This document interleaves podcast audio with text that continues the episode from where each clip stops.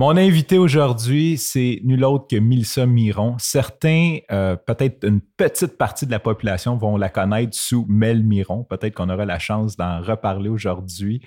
C'est l'animatrice du balado M'entreprendre, mais surtout une coach d'affaires, une questionneuse en série. C'est le type de personne qui pose des questions qui portent à la réflexion. Elle a été agente de voyage pendant dix ans. Elle a eu le goût de se connaître. Elle a fait des formation en coaching pour décider de tout simplement euh, changer de carrière et devenir coach. Depuis dix ans maintenant, elle pratique euh, vraiment le coaching pur. Ça veut dire poser des questions ou je vais la laisser élaborer là-dessus et de te faire prendre conscience. Donc, c'est pas une conseillère, c'est pas une consultante, c'est vraiment une coach qui va te porter à la réflexion. Elle est axée sur le savoir-être et non sur le savoir-faire. Et par-dessus tout, Milissa, c'est ma coach d'affaires depuis 2018. C'est en partie, en grande partie grâce à elle que j'ai évolué dans le point de vue autant personnel, plus personnel, je dirais, qu'entreprise. Euh, mais elle m'a vraiment fait grandir dans toute mon évolution, mon développement personnel. Milissa a été un, un point angulaire, c'est ce que je vais dire. Ce matin, je suis très heureux de te recevoir, Milissa. Bonjour. Allô, Francis. Merci. Je suis déjà tellement reconnaissante d'être là. là. Hmm. Peut-être qu'on pourrait commencer par un petit chin de café. Cheers! Oui. Cheers. Je vais mettre en contexte euh, ce que je voulais parler avec toi aujourd'hui. Je vais dire aussi un petit peu mes objectifs vis-à-vis cet épisode-là. Euh, longue histoire courte, depuis cinq ans, tu es ma coach d'affaires. Ma vie a beaucoup changé dans les neuf derniers mois. La tienne aussi. Euh, on s'est un petit peu perdu de vue. Je dis neuf, dix mois, quelque chose comme ça you catch up. Tu es venu comme m'envoyer un petit message quand tu as appris que je m'étais séparé avec ma blonde pour me dire que tu étais contente d'avoir des nouvelles, même si tu pas des bonnes nouvelles.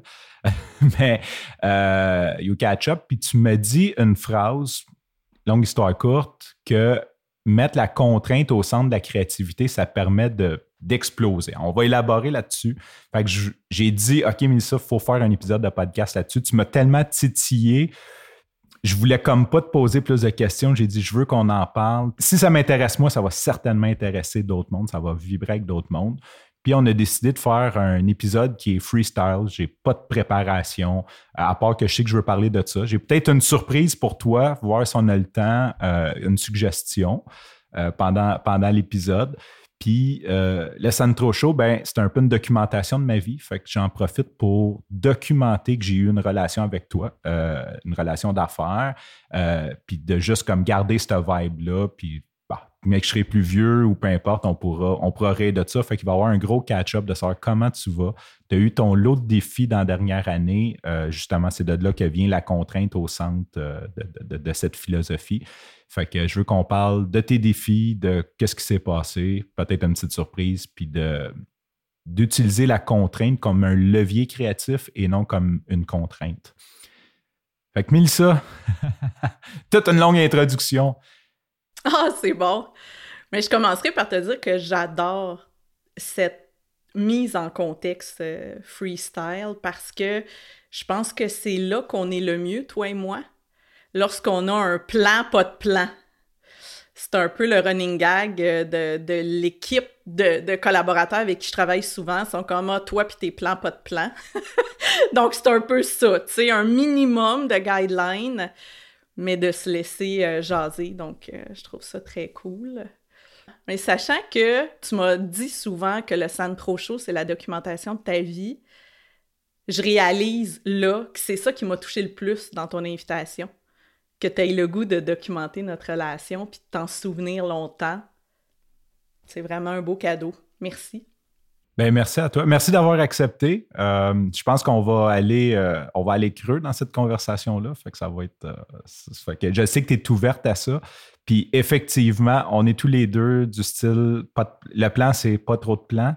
De se laisser de se laisser euh, peut-être guider par la conversation, voir où ce que ça va et apprécier le moment, le moment présent. Fait que je te relance une question. Qu'est-ce qui est arrivé dans ce fameux taxi, Milsa? Je veux commencer par ça.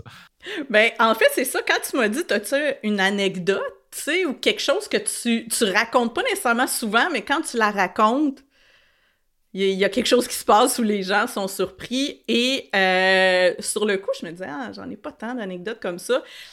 Je me suis réveillée un matin en disant Oh my God, le taxi parisien. Alors, euh, je suis dans ma jeune vingtaine, nouvellement agent de voyage depuis un an ou deux. Et l'agence où je suis, on m'offre euh, une certaine partie de budget pour aller faire mon premier voyage en France, une semaine à Paris, faire tout ce qui est touristique, tu sais, me payer la traite pour pouvoir mieux vendre des voyages. Et moi, je décide d'amener mes parents, de prendre cette petite bourse-là, puis de dire à mes parents qui m'aident, qui... On s'en va à Paris en famille. Moi, je suis fille unique, on part tous les trois. Et euh, mon père file pas trop du décalage horaire. Après deux jours encore, bon. Fait qu'un après-midi, moi, j'ai, tu sais, j'ai un itinéraire chargé, plein de choses à aller visiter. Fait que ma mère dit à mon père, repose-toi, mais là, je te parle de ma jeune vingtaine, donc ça veut dire que c'est il y a 20 ans. Il n'y a pas de téléphone intelligent, là. Il n'y a pas de GPS, il n'y a pas de Google, il n'y a pas de Wi-Fi. On a un flip phone qui ne marche pas en Europe, là. Been there, done that.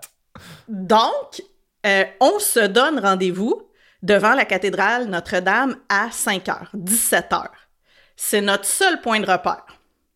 Et là, on fait nos itinéraires, on fait nos choses. Je suis avec ma mère, ma mère qui tripe, mais qui est un peu insécure, sont jamais allés en Europe. Et là, à un moment donné, elle me dit T'es sûr qu'on va revenir à temps? Pour ton père Oui, oui, hein, tu sais, jeune vingtaine. Qu'est-ce que t'as stressé, la mère C'est ça. Et là, on n'a pas de téléphone intelligent, donc à un moment donné, vers 16h30, j'ouvre la carte papier de Paris et je vois où nous sommes, où est la cathédrale, et je me dis, on ne peut vraiment pas revenir à pied. C'est impossible. Alors là, le stress de ma mère augmente. Il faut aller retrouver mon père à 17 h, sinon il va s'inquiéter, là. Sa femme et sa fille se sont fait enlever à Paris. Donc, je dis, maman, je vais payer un taxi, il n'y a pas de problème, tu sais, même, ben là, c'est cher, pas grave. Mais là, tu sais, on s'en va vers 17 h. Les taxis parisiens sont pleins, là sais, c'est l'heure de pointe, la fin de journée des gens. Alors, tous les taxis que je, j'essaie d'arrêter ont des gens dedans, ont des gens dedans, ont des gens dedans. Puis là, ma mère commence à stresser, commence à stresser. Alors moi, je lui dis, surveille quand il n'y a, a, pas personne dans l'auto, tu sais, fais-moi signe. Parce que là, à tout regarder, puis ça passe vite, hein, la circulation à Paris. Donc, OK, c'est bon, c'est un bon plan. Et là, même, tu sais, ceux qui n'ont pas personne dedans, arrêtent pas. Là, ma mère est stressée, il est rendu 17h15, mon père va paniquer, il sait pas quoi faire à Paris. Fait que là, moi, je suis comme, non, non, OK, on focalise, on va l'avoir. Et là, je m'avance même dans la rue, là. Puis, les voitures me contournent. Même celles qui n'ont pas personne arrêtent pas. Fait que là, je dis à ma mère, parce que plus loin, il y a une espèce de, virage, je dis la prochaine qui se tasse à droite et qui ralentit, tu sais, on l'arrête, on cogne dans la vitre.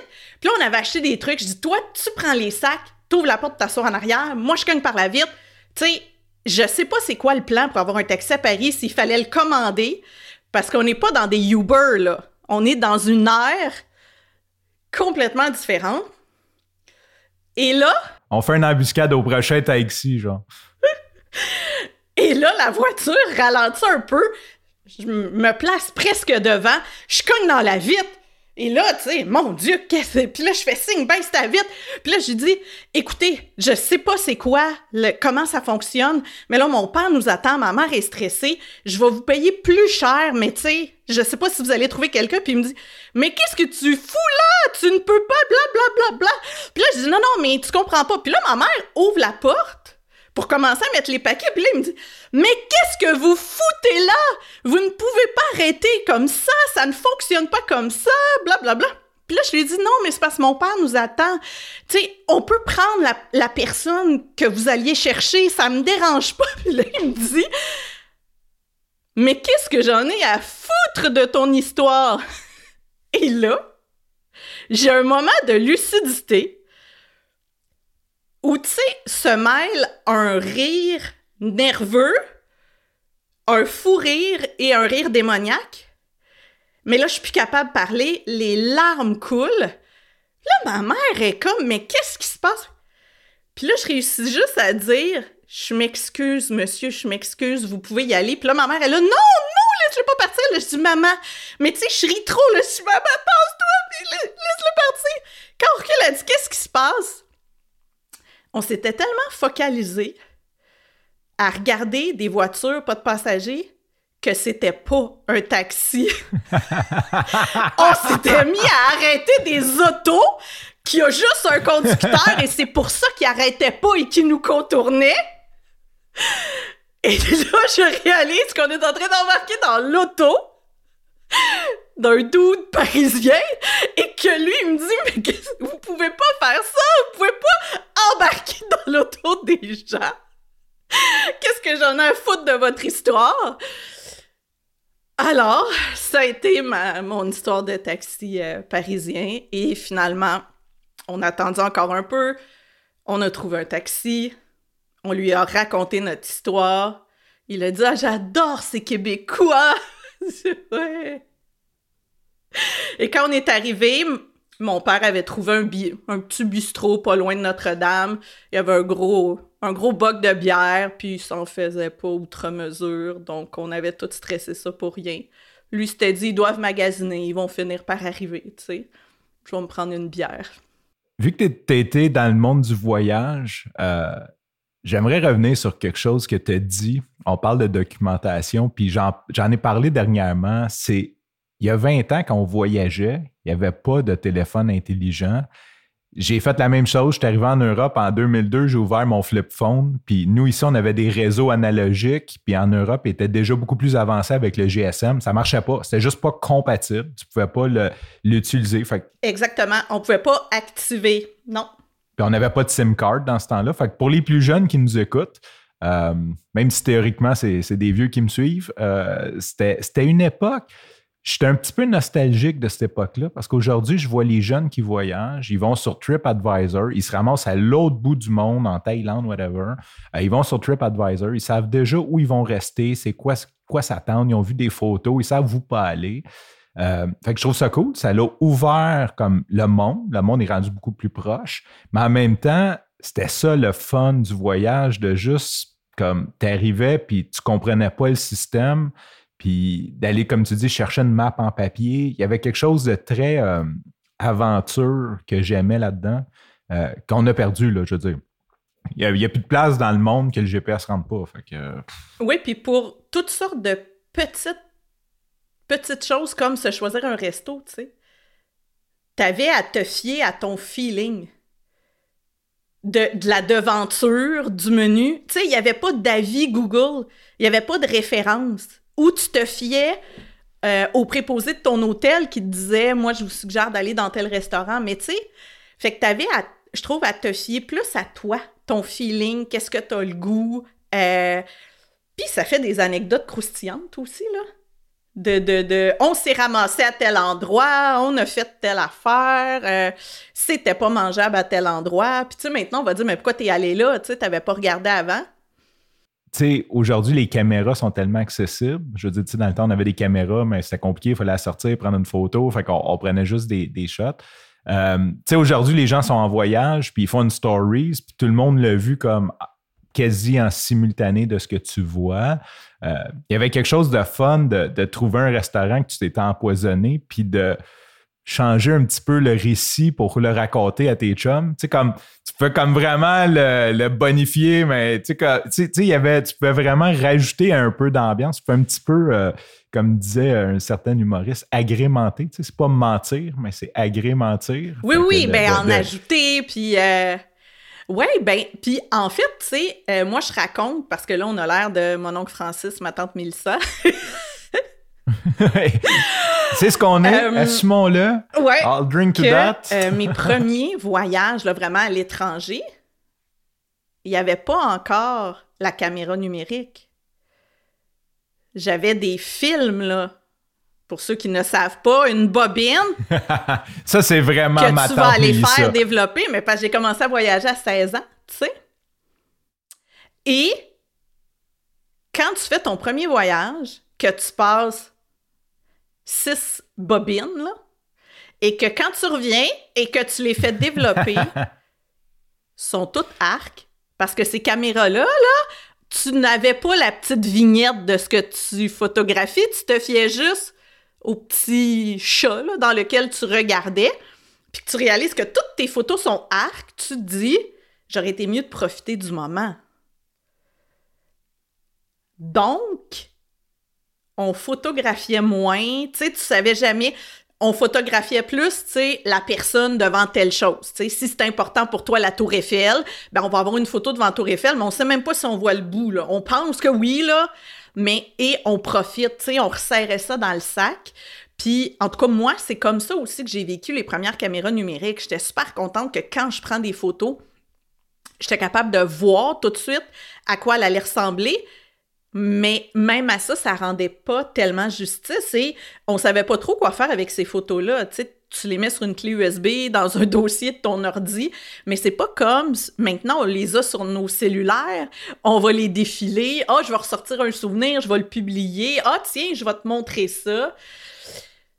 Donc, ouais, il y avait quelque chose, je trouve, de plus. Euh, peut-être de, plus riche, de, plus candide dans la façon qu'on voyageait, qu'on était dans le moment présent, qu'on savourait, qu'on était pleinement avec les gens avec qui on est.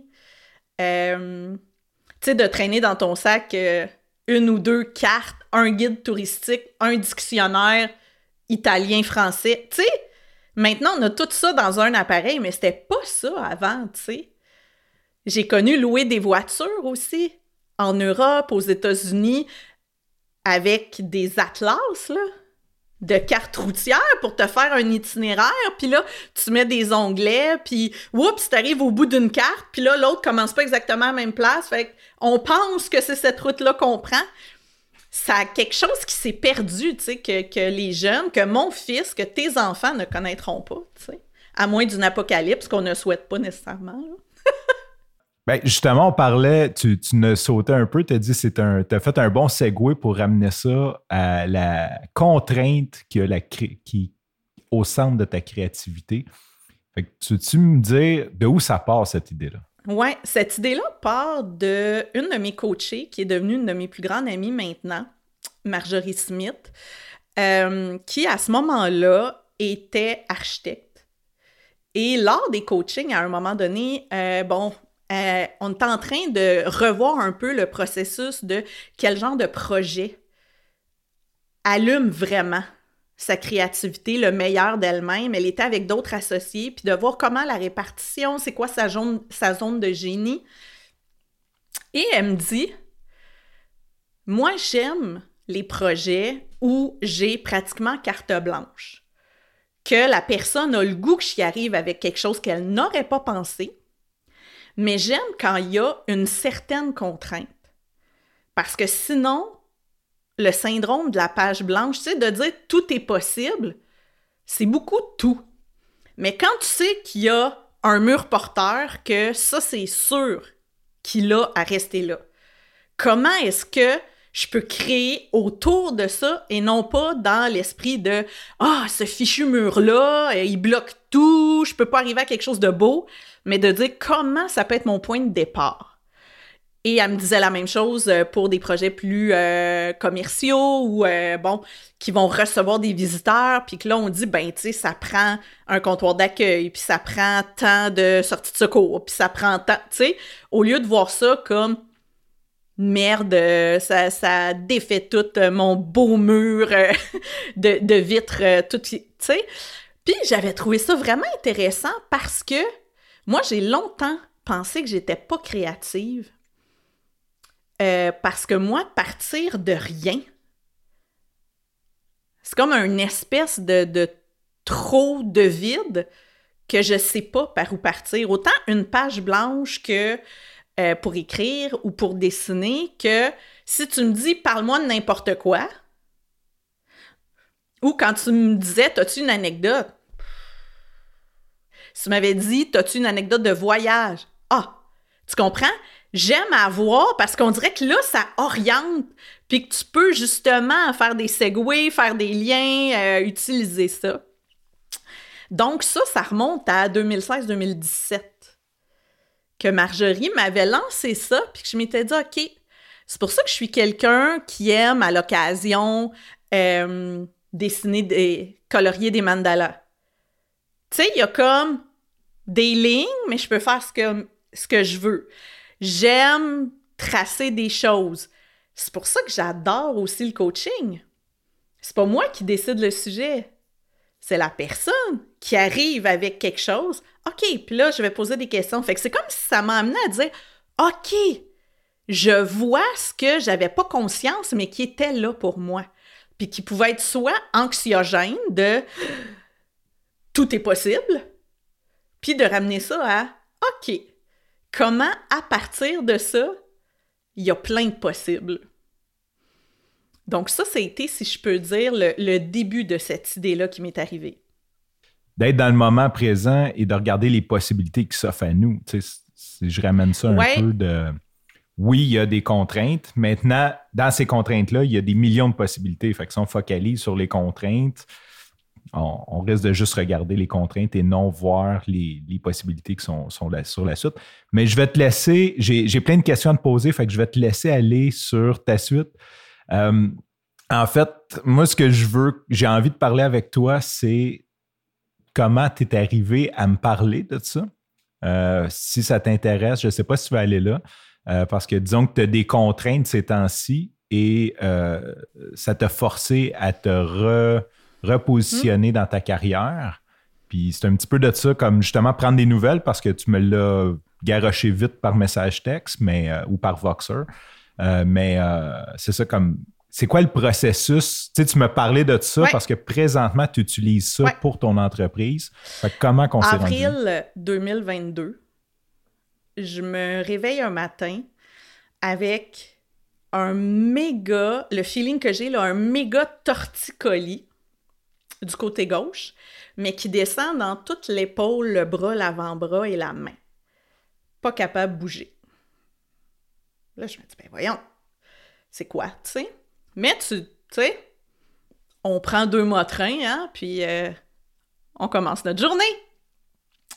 Et, euh, mais en fait, c'est que c'est beau, là. Cette journée-là, euh, je m'en vais porter mon fils à l'école et je m'en vais rejoindre au chalet mes deux amis, dont Marjorie et Nathalie. Donc, tu sais, c'est comme, je m'en vais au chalet, là, je, vais être correct. Et là, en me rendant à l'école de mon fils, j'ai de la misère à conduire. Et si je mets ma main sur le volant, elle, mon bras devient tout engourdi. Et là, j'ai une pensée de OK, c'est le côté gauche. Ah! Est-ce que je fais un AVC? Oh mon Dieu, qu'est-ce que c'est? Qu'est-ce qu'il y en est? Mais là, on est un vendredi. Pensez parler à mon médecin sur le champ, pas trop possible. Donc, j'appelle ma chiro, que j'aime beaucoup, que je connais bien. Puis là, je lui explique. Je dis, OK, selon toi, c'est musculaire? Je m'envoie ça à l'urgence? C'est quoi? Elle me pose deux, trois questions. Elle dit, je pense pas que ce soit relié au cœur, mais moi, je prendrais pas de chance. Si tu veux retourner de bord, venir à la clinique, je vais te passer entre deux personnes au moins, tester une coupe d'affaires. Fait que, à partir de là, j'ai vécu un deux semaines que quand tu sais pas ce que tu as, ça va pas bien, là. Mais je suis pas capable d'ignorer ce mal-là, contrairement à probablement beaucoup d'autres signaux dans ma vie. Je, je peux pas. C'est même pas une question de passer par-dessus la douleur, c'est engourdi, ça ça, pas de force, ça peut pas rien tenir. Heureusement, tu sais, j'ai un bon médecin, j'ai été pris en charge rapidement, je suis allée passer des tests au privé, je me suis dit, je vais les payer parce que là, je travaille pas. Qu'à un moment donné, un plus un. Et euh, j'ai quand même une certaine paix pendant ces deux semaines-là, dix jours, deux semaines de test, comparativement à d'autres moments dans ma vie. Tu sais, un certain sentiment de c'est ça qui est ça.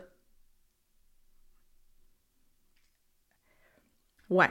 Puis ça, accepter ce qui est présentement, c'est tough, c'est violent, là. Le mental n'a pas le goût. On n'a pas le goût, mais je, me, je me surprends à me trouver quand même zen là-dedans. J'ai mal, je trouve pas ça cool. J'ai la misère à me coucher le soir. Tu sais, je pleure, je sais pas. Mais j'ai pas une espèce de pression ou de. Je me demande juste si c'est grave ce que j'ai. Tu sais, qu'est-ce que c'est? Puis ça va être quoi l'impact? Mais présentement, c'est ça, tu sais.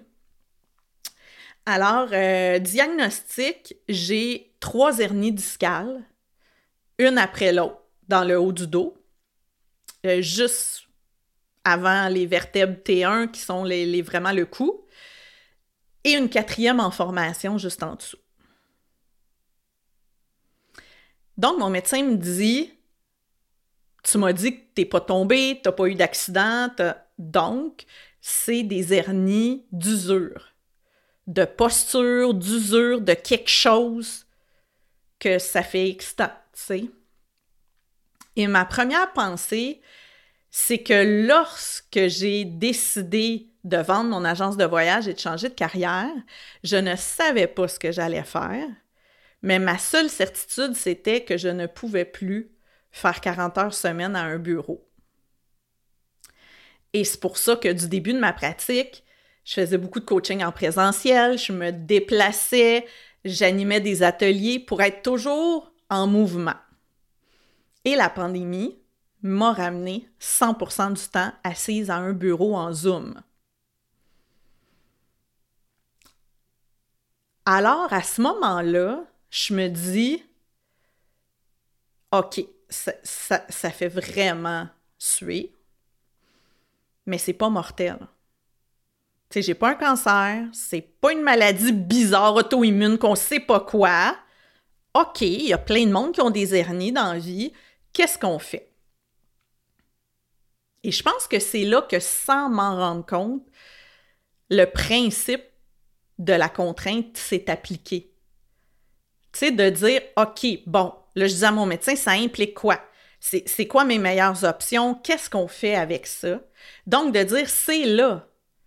Je peux me dire que c'est donc bien plate, que pourquoi ça arrive à moi, bla, bla, bla. Mais tu sais, OK, c'est là. Qu'est-ce qu'on fait à partir de ça? Bon, les quelques premières semaines ont été très pénibles. Parce que physiquement, c'est difficile. Tu sais, je suis pas capable de conduire, je suis pas capable de faire à manger, là. Je suis pas capable de mettre de l'eau dans un chaudron. J'ai de la misère à me pencher. Euh, je me brosse les dents. Tu sais, je peux pas me pencher vers l'avant. Oublie ça, ça barre. Donc, tu sais, plein de gestes du quotidien, de, tu sais, tout ça, là, c'est vraiment pas cool. Mais je te dirais, euh, ça, ça a commencé fin avril, début juin. J'ai la certitude que ça arrive pour mon plus grand bien. Je peux pas expliquer pourquoi. Ouais. Puis tu sais, la fameuse idée de cadeau, là, c'est tout tout n'est pas nécessairement un cadeau, puis ça se peut que tu le vois pas, puis tu sais, la pression de voir le beau dans quelque chose, souvent c'est contre-productif.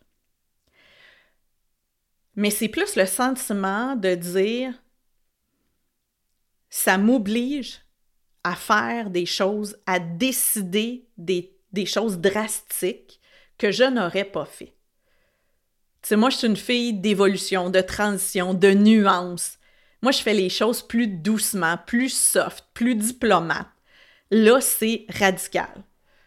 Je ne peux plus coacher, je ne peux plus conduire, je ne peux pas aller là. Tu sais, c'est des, des, des, annulations, des choses que je n'ai pas d'autre choix que de faire, mais j'ai ce sentiment que ça va m'amener quelque part complètement ailleurs que je n'aurais pas fait comme ça par moi-même.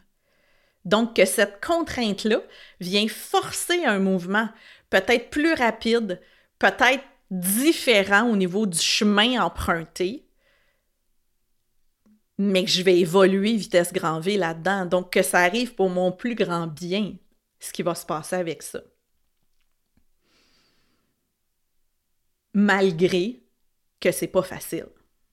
Puis, concrètement, je veux dire, Là, tu as de l'air à aller mieux. Je sais que c'est pas rétabli. Je sais que c'est pas parfait. On brisera pas le, on spoilera pas. Mais concrètement, tu peux plus travailler. Ton gagne-pain, c'est de coacher. puis là, tu ne peux pas t'asseoir, ou de façon très limitée, tu ne peux pas t'asseoir devant un ordi. Même ce matin, je pense que je suis chanceux de t'avoir. Tu ne peux pas t'asseoir trop longtemps devant un ordinateur. sûr, tu ne peux pas faire ce que tu faisais avant. Euh, puis on s'entend, on est, travailleur autonome, euh, pas, de, pas vraiment d'assurance ou j'imagine, j'extrapole, mais c'est pas, euh, pas comme quand tu es à l'emploi puis que tu as quelques journées de maladie, puis après tu as l'assurance qui embarque. Tu sais que il y a un certain coussin. Tu n'as pas, ce coussin-là. Euh, t'es pas, je veux dire, tu es quand même bien nanti, donc tu n'as pas accès à des programmes sociaux de, dernier recours. Euh, c'est quoi, c'est quoi le processus? Qu'est-ce que tu décides de faire? Là, ça s'est calmé, tu as mal, OK, j'accepte, j'ai mal, je peux vivre avec ça. Maintenant, qu'est-ce que je fais pour continuer à fournir à la, à la population et vivre ma vie? Ben, en fait, ce qui est beau là-dedans, c'est que si tu te rappelles, parce que tu as été un des premiers à le savoir, avant tout ça, en janvier 2022, j'annonce à tous mes coachés que je vais prendre l'été de congé. Qu'un de mes objectifs de vie, c'est de prendre deux mois et demi de congé parce que mon mari est enseignant, mon fils, je m'étais dit que je ferais ça un avec mon fils, et là, mon fils entre au secondaire, je me dis, ce serait peut-être le temps, bientôt, c'est pas que maman qui va vouloir passer ses étés. Donc, je prends cette décision et je contacte tous mes coachés dès janvier pour dire je veux te dire que du 15 juin au 15 septembre, il n'y aura pas de coaching cette année. Dans le but de profiter de notre nouveau chalet, de vivre ma best life, de faire du paddleboard, de retourner au golf, donc tu sais, la totale. Beaucoup de sport qui nécessite un dos. quand tout ça arrive, c'est sûr qu'il y a une frustration de mon été est, est parti à dérape. Mais il y a un côté qui te dit la vie est bien faite, là. T'as trois mois. Depuis janvier, que t'as budgété et planifié trois mois. Non, tu pensais pas le prendre pour ça. Mais il est là. Donc, c'est comme ça. Oui. Oui, il est à l'agenda. Donc, tu sais, ça, c'est arrivé fin avril. Donc, en mai, j'ai mal, mais je sais pas c'est quoi. Je pense qu'on s'est parlé. À un moment donné, on avait une rencontre. Puis là, je disais à mes clients, aimes-tu mieux remettre? Sinon, je sais pas. Tu sais, je l'essaye. Si j'ai mal, je sais pas ce que j'ai. Puis là, quand je sais exactement ce qu'il y en est, ben, on est rendu début juin. Puis c'est prévu que, je pense que c'était le 14 juin, euh, tu sais, je fermais le bureau pour l'été. Donc, c'est sûr que ça a aidé. Ça a influencé, par exemple, le fait que dans ma tête, je reviens le 15 septembre puis tout est réglé, là. J'ai trois mois. Voyons, mon médecin me dit ça va être long. Moi, dans ma tête, trois mois, c'est long. Hein? Quand on est entrepreneur, là, c'est long, un trimestre. Ça en passe des choses. Fait que je te dirais que c'est comme si ça a été des petits, euh, des genres de petites au visage plutôt qu'une grosse claque.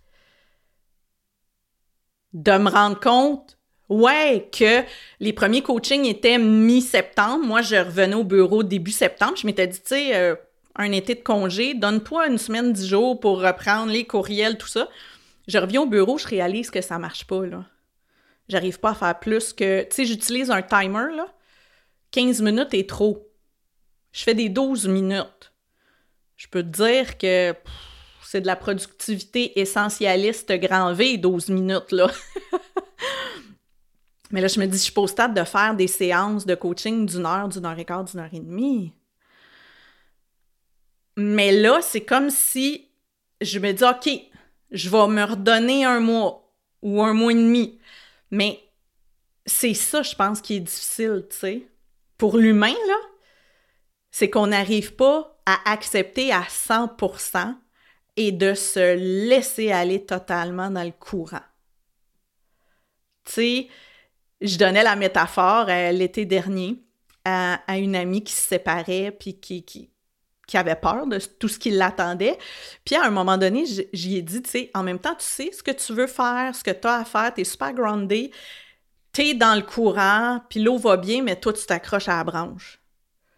Puis tu te fais mal, puis tu t'en rends même pas compte que c'est toi qui te cause du mal à te tenir après cette branche-là, plutôt que de te laisser aller dans la rivière, tu sais.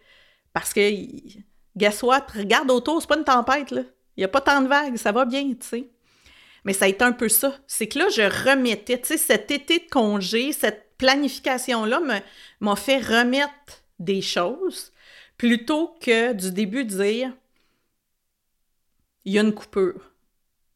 Ma vie ne sera plus jamais la même, ma vie professionnelle.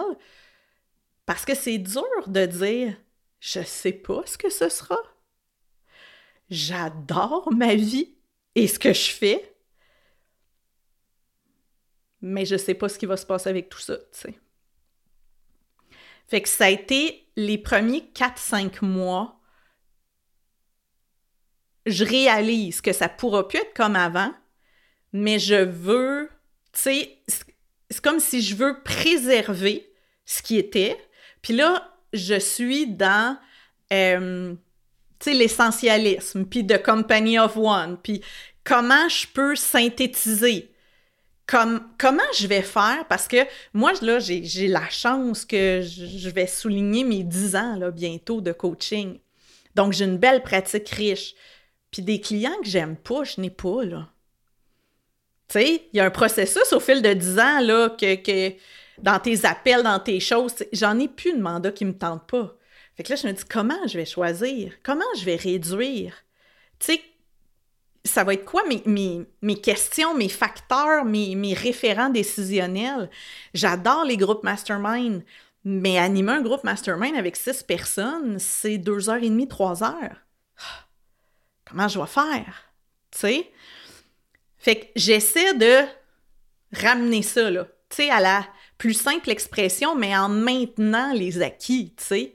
Parce que, pas parce que j'ai peur des perdre, mais autant parce que je les aime. Puis mon mari me disait souvent, tu sais, et là je fais, je fais une parenthèse pour dire combien c'est important d'être appuyé en tant qu'entrepreneur. Tu sais, mon mari me disait dans l'été, tu sais, mon amour, si tu veux retourner à l'université, si tu veux apprendre autre chose, si tu veux restarter, si tu veux aller travailler, tu sais, je suis là, là, on va s'arranger, on va réorienter les choses. Puis je dis, tu sais, là, la fameuse question que tous mes coachés n'aiment pas, là, si t'avais une baguette magique, qu'est-ce que tu ferais? Crise de baguette, je te la rentrais dans le nez. J'ai rien d'autre qui me tente. Je suis convaincue que c'est ma mission de vie. Même si tu as toutes les compétences et tout l'argent et tout si. Je peux fantasmer, là. Tu sais, oh, moi, j'aurais peut-être aimé ça être fleuriste. Moi, j'aurais peut-être aimé ça être chocolatière. Mais tu sais, c'est pas des réels désirs. J'adore ce que je fais. Donc, euh, c'est en octobre que je retourne voir mon médecin. Puis que moi, dans ma tête, c'est il y a quelque chose qui marche pas, là, que je ne sois pas encore rétablie. Puis là, elle me dit, ben, je la connais très bien. J'ai une belle relation avec un médecin, ce qui est un grand privilège au Québec. Et elle me dit Mais tu sais, Mélissa, je t'ai dit du jour 1 que ça allait être long. Puis je dis Ben, c'est long. Puis là, la coach, la coach en moi embarque. Puis là, je dis Pourrions-nous mettre un, une idée de chiffre? Parce que là, je réalise que ton long et mon long ne semblent pas du tout le même. Et là, elle me dit Si tout va bien, les médicaments font une bonne job. Parce que là, j'ai commencé aussi à cette époque-là, en septembre, j'ai commencé ce qu'on appelle de la RPG, de la rééducation posturale globale, qui est basée sur le principe que tout ce, qui t'a amené là, tu sais, ça travaille la respiration, ça travaille des postures que tu fais souvent, solidifier euh, ton bas de dos, parce que si tu as des hernies dans le bas du dos, c'est que ton haut de dos travaille moins bien. Si c'est dans le haut du dos, c'est que ton bas de dos travaille pas, donc c'est en haut qui compense, toutes sortes de choses. Fait qu'elle me dit, si la RPG fonctionne bien, tu fais tes exercices, la médication fonctionne bien, l'univers est de ton côté, que tu es appelé pour une infiltration de cortisone, Elle me dit euh, cet hiver, on peut viser le 60-75% Là, là, moi, je suis flabbergast. Là, je dis, ben, c'est parce que ça va faire 8-9 mois. Elle dit. Elle dit, rétablissement, là, c'est un an comme faut. Des hernies. Puis elle dit, tu sais, je t'ai dit du début que des hernies, il y a des gens qui reviennent à 100% mais il y en a qui ne reviennent pas. Que leur nouveau 100% c'est 80-90% d'avant. Ou c'est 100% dans tel tel contexte, mais peut-être le golf t'en refera jamais, tu sais. Puis là, c'est comme... Là, ça me frappe. Là, j'ai ma semaine de découragement. De découragement de... Moi, ça fait cinq mois que j'ai l'impression que... Tu sais, je comparais ça souvent à un, marathon. Toi, tu es un coureur. Puis tu sais, à la blague que moi, je ne cours pas. Puis là, je disais, c'est comme si moi, je vois la ligne depuis cinq mois. Puis là, c'est comme si j'arrive proche, puis ah, erreur de mesure. On la recule. Je me sens comme ça, là. Puis je suis comme, euh, c'est pas cool. J'y arriverai pas. Tu sais. J'aimerais prendre l'exemple de la pandémie. Je pense que quand ça a parti, euh, ils ont dit bon, ben deux semaines, ça va être fermé. Puis de l'autre bord, tu as le fédéral qui dit les quatre prochains mois, on donne 2000$ par mois à tous ceux qui ne travaillent pas. Je dis OK, si c'est deux semaines puis que le gouvernement donne quatre mois d'aide on the go, c'est que c'est pas, c'est pas deux semaines. Euh, on le sait, le chômage donne six mois, tu en aurais besoin de deux ans. Fait, que c'est sûr qu'on n'est pas dans le range de deux semaines. Puis euh, ben, il y a beaucoup de gens qui l'ont cru. Moi, tout de suite, du départ, je suis allé voir un petit peu historiquement, puis je dis c'est un an et demi, deux ans. C'est comme, comme dans ma tête, là, comme la, la, façon que ça s'enligne, c'est un an et demi, deux ans. Mais je comprends les gens qui pensaient que deux semaines après, ça leur venait, puis ils disaient Ah, ben, un autre deux semaines, puis un autre deux semaines, puis finalement, on n'ouvrira pas l'école. Puis euh, là, deux ans plus tard, euh, à Noël, tu y vas pas. Puis, tu sais, c'est un peu. Je pense que tout le monde peut relate à ce sentiment-là avec toi, parce que globalement, tout le monde a vécu ça, comme de, penser que la semaine prochaine, on va se revoir, puis finalement, on n'a pas le droit. Ou on ben, c'est super pertinent ce que tu dis, parce que du début de la pandémie, euh, dans, j'avais le même, euh, la même réalité, la même réaction que toi. Euh, moi, je, justement, je connaissais des médecins scientifiques, chercheurs qui disaient on a pour cinq ans à, à vivre avec ce virus-là. Puis on parle au niveau épidémiologique de deux ans qu'on va se considérer en pandémie. Fait que moi, je suis comme. Et euh, des gens autour de moi qui se, à qui j'ose, là, des amis, puis que je dis ça, tu sais, ouais, ce sera pas deux semaines, ce sera pas un mois, nanana. Puis ils sont comme, mais pourquoi qu'ils nous disent ça d'abord, qu'ils nous disent pas tout de suite? Puis je leur disais, parce que la société passera pas au travers. Humainement, dans ce qu'on vit, dans le train freiné qu'on a, on peut pas lâcher cette bombe-là aux gens. Quand, tu sais, et ça va être des dépressions, ça va être des, ça va être la folie d'un magasin. Les gens vont s'arracher le pain. Ça a déjà été le cas avec le papier de toilette puis la farine, on s'entend. Donc, euh, c'est un peu la même chose, tu sais. Dans ma semaine de découragement, je me disais, mais tu sais, ça a été ma façon de le digérer. Tu sais, le fameux euh, découpe l'éléphant en morceaux, là. Si tu m'avais en avril, tirer le tapis en dessous des pieds, tu ne pourras plus jamais être coach, je suis en dépression. Comme beaucoup de gens, puis j'avais énormément euh, d'empathie pour beaucoup de travailleurs, souvent des hommes, qui sont des hernies, des blessures, qu'on leur dit tu pourras plus faire ce que tu veux. La CSST te paye un cours. Oui, mais je veux pas un cours. Moi, ce que j'aime, c'est ça. Je veux pas faire d'autres choses. Fait que, tu sais, j'avais beaucoup d'empathie pour ça, pour dire, ben, en tant qu'entrepreneur, on peut se réinventer, se recréer. Euh, dans ce que je fais, il y a quand même des possibilités, mais là, je les vois pas. Puis ma vie me convenait. Mentalement, ma vie me convenait. Physiquement, clairement pas tant que ça. Si je suis dans cette situation-là, c'est qu'il y avait quelque chose qui me convenait pas à mon écosystème, tu sais. Fait que c'est vraiment dans cette semaine-là que j'ai dit OK. Comment est-ce que je peux créer à partir de ça, peu importe ce que ce sera, en acceptant de laisser aller des choses que présentement j'adore, en ayant 100% confiance qu'il y a probablement quelque chose que j'adore encore plus qui s'en vient. Mais qui peut pas arriver tant que je lâche pas prise, tu sais. D'accepter de pleurer. D'accepter d'être frustré. Tu sais, la positivité à tout prix, là. Tu sais, les émotions sont là pour être vécues. De l'émotion, c'est de l'énergie. C'est comme ça que tu y permets de circuler, de la laisser arriver puis de la laisser repartir. Quand tu essayes de la contenir puis de la refouler, ta garde. Tu la fais durer plus longtemps à vouloir pas la vivre. C'est paradoxal, mais c'est fou, tu sais. Fait que cette semaine-là, j'aurais pas fait un coaching ni un TED Talk euh, à personne, là. Je sacrais, je bougonnais. Euh, tu sais, j'avais besoin d'être seule avec moi-même, euh, de, de, de me dire, tu sais, une minute, ça me fait vraiment chier. L'autre minute d'après, ah, merci la vie. Ouais, parce que, tu sais, j'avais cette gratitude-là aussi. Ben, merci la vie, c'est pas incurable. J'en mourrai pas.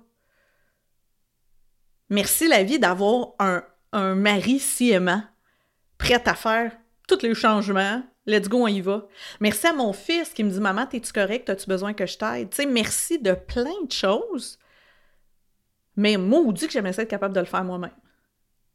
Quand on décide de jouer un jeu, mettons, t'embarques une table de poker, tu connais pas les règlements, mais tu assumes les règlements du jeu quand tu embarques une game. Puis quand on vit, ça fait partie de la vie, ça fait partie des contraintes, ça fait partie des règlements. Ça se peut qu'on soit malade, ça se peut qu'on meure jeune, ça se peut qu'on souffre. Euh, et ça fait partie de l'expérience humaine. Puis je pense que même si c'est dur, des fois, il faut remercier. C'est le fait qu'on est en vie qu'on peut vivre ça. C'est pas agréable, je sais pas qu'on veut tout vivre ça, mais de juste se remettre en perspective que c'est un privilège de vivre, puis de.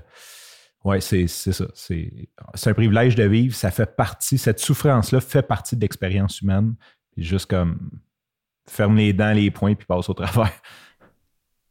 Tu sais, tout est en dualité dans, dans le monde, là. Tu sais, il y a toujours euh, autant, tu sais, j'ai fait un épisode qui est le défaut des qualités. Tu sais, toute qualité peut devenir un défaut, tout défaut peut avoir du bon. Mais tu sais, c'est bon, c'est un peu toujours ce principe-là. Puis je pense que c'est ça qu'on a du mal à, à naviguer, si je peux dire, que c'est les deux. On est toujours en train de dire c'est un ou l'autre. Alors, je te donne un exemple. Il y a des journées où je me trouvais tellement bénie d'avoir des gens de cette qualité dans ma vie. Des coachés qui m'écrivaient, me demander des nouvelles, me dire, tu sais, j'avais juste une pensée pour toi, puis de dire, hey, wow, je suis bien entourée, tu sais, je leur ai dit que je pouvais pas les coacher, puis ils prennent de mes nouvelles. Mais d'autres journées, cette même réalité-là me faisait dire Mais moi, c'est ça que je veux coacher. Fais donc bien sûr que je suis pas capable de le faire. Puis ils sont là, là, puis ils ont le goût d'être avec moi. Tu comprends? C'est les deux facettes de la même sphère. Puis c'est correct. C'est tout ça. Tu sais, tout est un problème et une solution à la fois. Tout est un cadeau, puis en même temps, une fichue mauvaise surprise, tu sais. Puis c'est vraiment quand la fameuse acceptation. Puis pour moi, cette acceptation-là est arrivée quelques fois dans ma vie.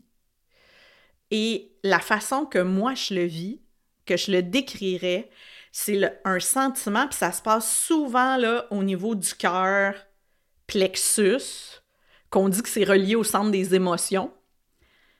Un gros sentiment, là, j'entends et je sens un cloc comme, tu sais, quand tu essaies de rentrer quelque chose qui a une coche ou, tu sais, un, un pot qui visse mal, puis là, à un moment donné, ça se place. Puis pour moi, c'est mon acceptation. C'est un abandon. Pas un abandon lâcheuse, là, comme on le perçoit négativement. Un abandon de je m'ouvre à la vie, à ce qui est là je ai pas les réponses, mais chose certaine, c'est ça qui est ça, tu sais. Je sais pas pourquoi, mais ça peut pas continuer comme ça. Puis je fais confiance. Puis cette confiance-là t'a amené où? On a parlé, tes médecin, là, là, c'est clair, tu peux plus coacher. On est rendu là, c'est comme. Là, c'est plus une question d'attendre deux semaines de plus. Ça, reviendra peut-être, mais, mettons, ne prenons pas ça comme plan A de coacher, de retourner coacher à temps plein. Euh, qu'est-ce que tu décides de faire à partir de là? D'accepter que je m'en vais vers une pause de coaching à un. Pas une réduction, pas une meilleure façon d'optimiser. Une pause, il n'y en aura plus. À ce moment-là, tu sais, avec ce que j'ai vécu, avec ce que, ce, que, ce les coachés aussi vivaient, parce que moi, j'ai dit à plusieurs reprises, tu sais, à, plusieurs, si tu vois un programme, un autre coach, tu as le goût d'y aller, tu sais, moi, présentement, je peux pas t'offrir le rythme de rencontre ou ce que tu voulais, donc et il y en a aussi, parce que le coaching, hein, c'est pas de la thérapie nécessairement sur huit ans. Là. Donc, il y en a qui sont comme OK, on a réglé ça, fait que moi, je te reviendrai plus tard si tu es toujours disponible. Donc, à ce moment-là, j'ai déjà peu de clients. Là. Tu sais, je suis rendue peut-être à 3, 4. Fait que je me dis, OK, ça va être ça et moins. Je m'en vais vers une pause et ce qui me vient spontanément, je sais pas pourquoi, c'est je termine l'année, mais je commence la nouvelle année sans coaching 1-1 pour la première fois en 10 ans. Puis je le sais pas c'est quoi, mais on en a déjà parlé ensemble, hein? de mon modèle d'affaires, de combien c'était un gros morceau dans mon horaire. Puis j'avais toujours la, la, la réalité, comment, la conscience que j'avais une pratique qui était une pratique complète pour quelqu'un qui veut faire du coaching à temps plein, mais moi, je voulais aussi faire des projets de groupe, animer des retraites, avoir un podcast, écrire un livre, tu sais, des petites affaires, là. non, non, c'est ça, des, petites affaires qui se règlent en quelques heures. Des, petits sidelines, des petits sidelines. Surtout pour ceux qui pensent qu'un podcast, on fait juste jaser puis mettre ça sur mm-hmm. Internet. Là. Il y a du travail derrière ça pas mal à chaque fois que j'ai eu ce fameux sentiment d'acceptation avec le bruit et tout, j'avais le sentiment de tenir dans mes mains un gros ballon de pilates. Tu sais, les gros, gros, gros ballons, là. Mais tu sais, c'est un ballon qui est super léger, là. Tu sais, t'es, à l'aise avec ce ballon-là. Mais il te bloque la vue quand même. Tu peux le tenir longtemps, c'est pas fatigant puis tu l'aimes, ton ballon, puis t'es comme, hey, je suis bien, puis je suis flexible, puis je suis heureuse. Mais il bouche quand même la vue. Essaye de voir par-dessus un ballon de pilates quand tu le tiens. Ça marche pas. Fait que c'est d'accepter de déposer le ballon.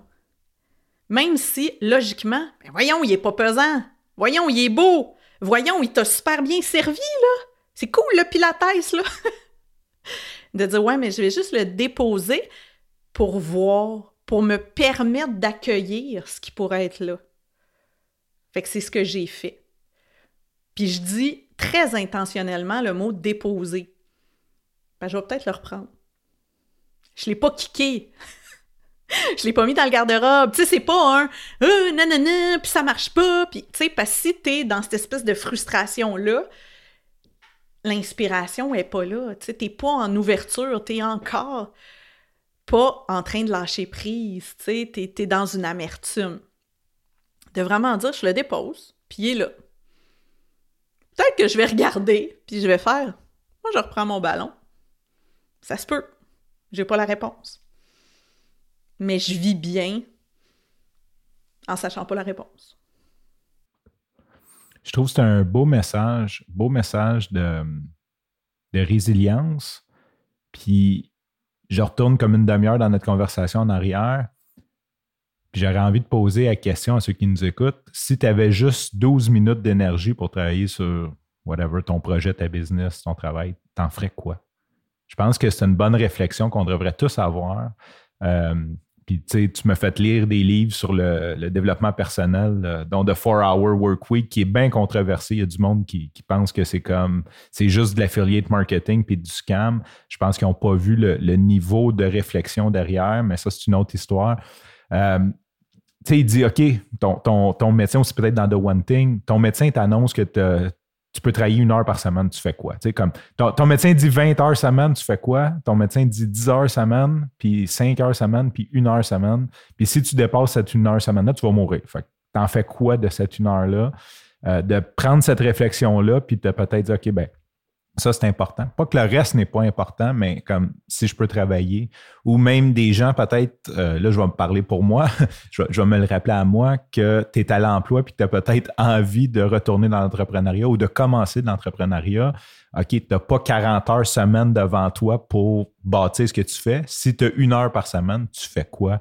Euh, si tu as juste une heure que tu peux mettre par semaine, c'est quoi que tu priorises? C'est quoi que tu fais euh, de cette heure-là sur, sur ta business?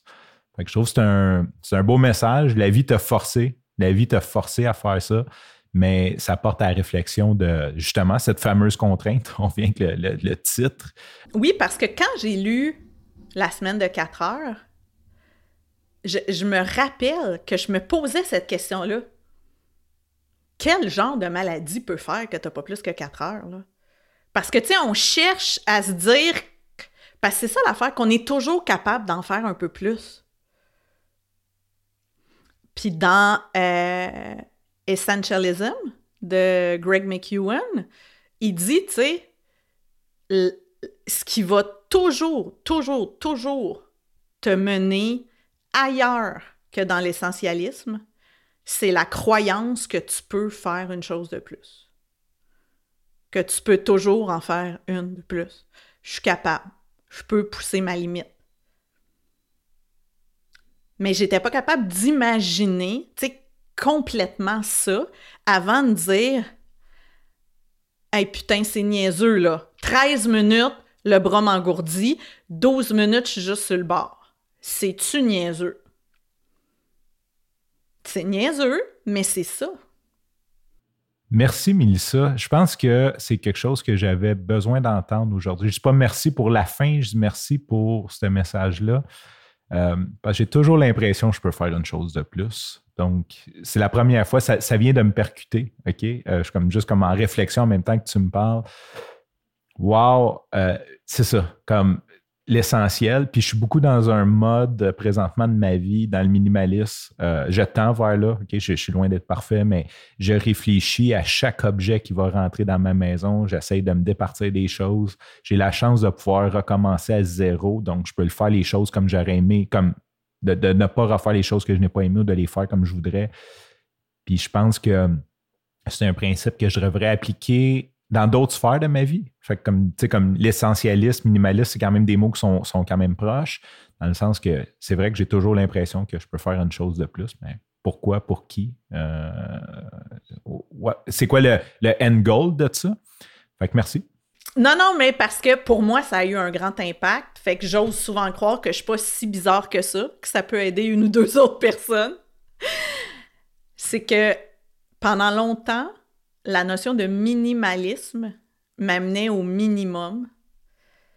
Et les entrepreneurs visent toujours le maximum et non le minimum. Tandis que l'essentialisme m'a amené à dire qu'est-ce qui est essentiel? Qu'est-ce qui est incontournable? Et ça, je trouve que ça ramène à nos valeurs. Ça ramène à ce qui est important. Ça ramène à ce que je ne peux pas ne pas garder, tu sais versus le minimaliste qui est dans réduire. Les deux induisent des, choses différentes et pourtant vont ramener les mêmes principes. Mais je trouve que dans notre espace ou dans un décor, le minimalisme, c'est trendy. Mais dans une business, ben non, si moi je veux le maximum de ma business, je peux pas aller au minimum. Ça amène une dichotomie. J'aime ta nuance et je prends la résolution devant tous les auditeurs. Euh, je change le mot, je ne tends pas vers le minimalisme, mais vers l'essentialisme, parce que c'est beaucoup plus juste. Puis je pense que j'ai lu une quote de, whatever qui disait que de choisir le bon mot, c'est la différence entre avoir un spot et une luciole pour t'éclairer. Euh, puis je pense que ce mot-là est beaucoup plus juste parce que c'est pas tant de. C'est ça, c'est pas tant d'être au minimum, puis c'est là que peut-être des gens vont dire pas minimaliste, mais c'est de comme justement l'essentiel. Euh, merci. Ben, avec grand plaisir. Je sais pas si encore un peu d'énergie. Est-ce qu'on se referait peut-être un petit café avant? Petite pause café, je m'en vais me chercher un café. Dans ma tasse, je voulais les plugger. J'ai ma tasse de ah! l'entreprise pour laquelle je travaille. Maintenant, gros, l'agence gros. Puis, euh, ben, c'est mon équipe que j'aime. Fait ils commanditent entre autres le podcast parce que grâce à eux, j'ai plein d'argent pour vivre. Puis, je peux prendre mon samedi matin pour jaser avec Mélissa. Donc, merci l'équipe de Gros. On, vous aime. Moi, c'est ma tasse de moi à moi que je filais, que je vais aller remplir. Quand j'étais jeune, je vais, faire une longue mise en contexte. Quand j'étais jeune, il y a un film que j'aimais beaucoup qui s'appelait La patrouille en folie, qui est une traduction française de Ski Patrol. C'est le film le plus con du monde. Mais quand on était jeune, c'est qu'est-ce qu'il y avait de plus proche, je pense, de, de, niaiseux, de drôle et quasiment de porn parce qu'il y avait des filles en maillot de bain. Euh, qui était un film qu'on aimait beaucoup, euh, mes amis et moi. Fait qu'on l'écoutait comme mille fois. Fait que je connais toutes les, les côtes par cœur. Puis il y a un vieux monsieur dans le piste de ski, comme on voit les patrouilleurs arriver au début de la saison, puis un vieux monsieur, puis il rit de son âge. Fait qu'il dit Hey Pepper, comment ça va? Puis là, le Pepper le regarde puis il dit Tu m'appelles Pepper? Il dit Si le médecin m'avait pas empêché, m'avait pas dit que mes genoux sont trop vieux pour skier, je te montrais ce qu'un Pepper peut faire sur une piste, genre en voulant dire comme tu sais pas skier. Puis euh, un peu l'énergie de, la dernière fois. Fait que ce que je voulais te proposer, euh, tu dois t'imaginer que j'ai des, des, petits projets, puis je me suis dit que ça pourrait être intéressant, puis je veux pas faire une séance complète. Juste qu'on embarque la, discussion un peu comme euh, une séance de coaching, comme qu'on ferait d'une séance de coaching, pour que peut-être les gens qui n'ont jamais eu de coach ou qui, juste qu'ils sentent un peu la vibe de où ça va une discussion, de poser des questions, euh, parce que souvent, il y a du monde qui me demande Ouais, mais tu fais quoi avec elle ou peu importe. C'est sûr que l'idée, c'est pas de te pousser des clients, mais juste d'ouvrir la conscience à puis un petit peu un souvenir, puis je sais que toi, de ce temps-là, ça te manque un peu. Fait que tout ça mis ensemble, ça pourrait être comme une occasion de juste avoir du fun. Puis en même temps, de, de catch up. Euh, je vais comme en même temps, tu vas sûrement me poser des questions qui vont faire que on va catch up de où ce que je suis. Genre. je sais pas pourquoi tu dis ça. non, aucunement, tu, tu poses aucune question. J'accepte tout comme étant des vérités absolues. C'est ça. Toi, tout ce que tu fais dans ta pratique de coaching, c'est dire oui, c'est ça, fais-le. Oui, c'est ça, fais-le. Tu, tu as raison, as bien raison, la terre est plate, vas-y. Euh, envoie-moi le paiement, puis on s'en reparle la semaine prochaine. Exactement, t'as tout compris. Exactement. Fait que c'est ça. Si vous voulez un coach, c'est à ça que ça sert. Ben oui, j'accepte. Faire juste une petite mise en contexte parce que aussi j'ai pris une longue pause de podcast. Euh, je n'ai fait un juste avant début de l'année. J'ai fait un petit recap de mon année. Fait que ça fait déjà trois mois que j'ai pas sorti d'épisode. Fait qu'en gros, euh, Milsa et moi, dix mois qu'on se parle pas, grosso modo. Euh, j'ai toujours été entrepreneur ou à peu près. Milsa m'a accompagné dans le savoir-être, euh, m'améliorer là-dedans. Elle m'a toujours posé les bonnes questions. Je décide, juillet 2022, je fais la rencontre d'un orienteur euh, je parle avec cet orienteur-là et il me fait des tests psychométriques. Puis moi, j'ai dit, genre, j'ai l'impression que je peux tout faire dans la vie, mais genre, j'ai comme le goût de rien faire ou j'ai pas le goût de faire des choses longtemps. Euh, petite parenthèse, Milissa, elle m'a permis de beaucoup accepter ce côté-là, de ne pas le voir comme une faiblesse. Fait qu'il fait les tests psychométriques et c'est très drôle parce qu'il regarde puis il dit T'es comme, je sais pas, les chiffres exacts, je sais pas, mais t'es très haut manuel, t'es très haut intellectuel, t'es très haut comme. En gros, il dit T'as raison que tu peux tout faire. Puis c'était comme genre 96, 95, 94. C'est comme divisé en quatre groupes. Puis les trois premiers groupes, je suis comme. Fait qu'il dit T'es clairement un gars qui peut faire ce qu'il veut. Euh, t'as les capacités de faire tout ce que tu veux. Fait que là, je suis comme Ah, merci, merci, merci. Là, il dit Mais il dit genre, il dit, t'as un, as un trouble avec l'autorité, il dit, t'es pas, t'as pas un, il dit la structure, toi, c'est pas comme, genre, je préfère quand il n'y a pas de structure, le plan, c'est de power de plan. Il dit, t'es allergique, genre, si on te met une structure, tu vas mourir. Il dit, c'est comme, puis il dit, il me dit quelque chose, puis là, je paraphrase. Mathieu, si t'écoutes, euh, on va le saluer, Mathieu Guénette, qui a fait un très bon service. Euh, il me dit quelque chose comme, tu es incapable de. Tu jamais travaillé. Comme, comme, en gros, là, il me dit que tu n'es comme, pas capable de travailler pour un boss, puis ça te bloque dans ta vie. Fait que cette réflexion-là me fait dire écoute, ce serait temps que je prenne un emploi, pas pour l'emploi. De un, j'avais besoin d'argent. je suis 100% transparent. Euh, mes affaires, ça faisait un an, on peut se parler ensemble, ça faisait un an que j'étais comme un peu sur pause en réflexion. Euh, je m'occupais un peu plus des enfants. J'étais comme pas d'un mode genre bâtir quelque chose. Et là, j'avais besoin de faire quelque chose. J'avais besoin d'argent. J'avais. Puis je me suis dit, ça pourrait être une bonne occasion d'apprendre à travailler. De juste, je me suis dit, au moins un an, je prends un job. Si ça ne fait pas mon affaire, apprendre à gérer euh, cette autorité-là. OK? Puis je sais que tu ne seras pas d'accord, ça parce que souvent, on, veut faire les choses qu'on n'est pas bon, mais je me suis dit, pour mon développement personnel, ça serait bon. Fait que je m'ouvre à l'idée de prendre un job. Fait que je commence tranquillement à regarder ce qu'il y a disponible. Tu sais, comme moi, que la vie fait bien les choses. Je me fais offrir un job par un ami. Je l'accepte, c'est l'agence Gros. Et euh, bon, là, il me parle de culture d'entreprise, puis là, je suis comme, OK, euh, c'est tellement cool, puis on a des coachs bien-être, puis ci, puis ça. Puis je suis comme, OK, dude, t'as acheté une table de ping-pong, puis tu fais faire de l'overtime à ton staff, puis tu penses que t'es cool, mais good, fair enough. Puis c'est mon ami Carl, je t'aime, si t'écoutes ça, je, t'adore, mais je, je, ne croyais, tu, sais, comme mon, côté, genre, négatif du monde des affaires, comme, j'y croyais plus ou moins. Fait que je rentre là avec l'idée de me faire mettre une structure puis de me, comme de vraiment grinder puis de passer au travers. Et euh, finalement, j'arrive là, puis je dis Ah, je trouve ça dur, tu sais, je suis habitué de faire ma sieste, puis tout. Puis il dit Écoute, si tu fais faire ta sieste, fais ta sieste, fais ce que tu as à faire. Tu sais, on s'en fout. Là. Il dit Mais que tu comprennes qu'ici, tu fais ce que tu veux. je dis OK. Puis là, ben, je rencontre, on a un coach bien-être, on a du coaching à l'interne. J'adore Axel, on connecte. C'est comme, tout est magnifique, genre. Fait que ce que je vais faire un petit résumé de la vie. Fait que je me suis dit, OK, dans le fond, je me suis dit que j'allais aller travailler pour apprendre à travailler, mais la vie m'a amené là pour me dire, tu peux faire ce que tu veux. Comme tu as le droit de faire ce que tu veux. C'est pas parce que le test psychométrique dit que tu n'es pas bon là-dedans que tu dois nécessairement comme il y a une place pour toi malgré ce, côté-là. Fait que je me suis senti vraiment euh, accepté euh, là-dedans. J'ai le droit d'être comme ça, puis c'est accepté, puis c'est correct. C'est sûr qu'il y a une job à faire, on s'entend. C'est pas comme je fais pas de job. Euh, je vais laisser mes supérieurs juger de la qualité de mon travail. Fait c'est l'histoire un petit peu. Bon, c'est sûr qu'en back-end, je reste toujours le même entrepreneur, le même pirate, le même gars qui veut travailler quatre heures semaine puis euh, faire d'autres choses de sa vie que de juste travailler. J'ai envie de fournir, j'ai envie, d'amener de la valeur. C'est pas vrai, j'aime travailler, mais euh, j'ai d'autres ambitions. Je veux faire attention à moi, je veux m'entraîner, je veux faire. Euh, on a parlé de marathon. Fait que c'est sûr qu'il y a quand même un certain cadre qui est, euh, malgré que j'adore ça, et je dirais que le cadre qui me dérange le plus, c'est la limitation salariale. OK?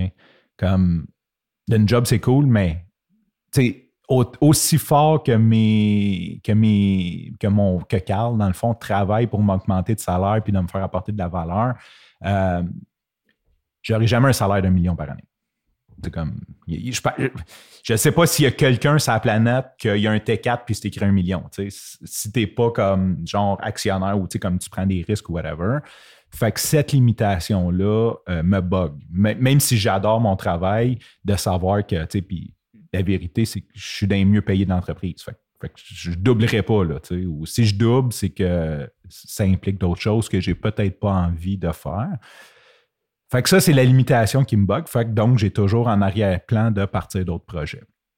Fait que c'est là qu'on arrive. Et tu peux t'imaginer qu'il y a eu 8000 projets qui ont passé dans ma tête dans les six derniers mois. Euh, pour l'instant, j'ai vraiment envie de faire un bout chez gros, comme vraiment de, de je parle pas. Au début, c'était un an. Là, c'est comme euh, comme tu m'as déjà dit, ça sera le temps que ça sera, mais euh, je n'ai pas de hard break à un an. Mais j'ai envie de commencer à travailler sur mon prochain projet quand même. Si c'est une heure semaine, ça sera une heure semaine, ça sera deux heures semaine, puis de commencer à m'aligner là-dessus euh, pour éventuellement changer.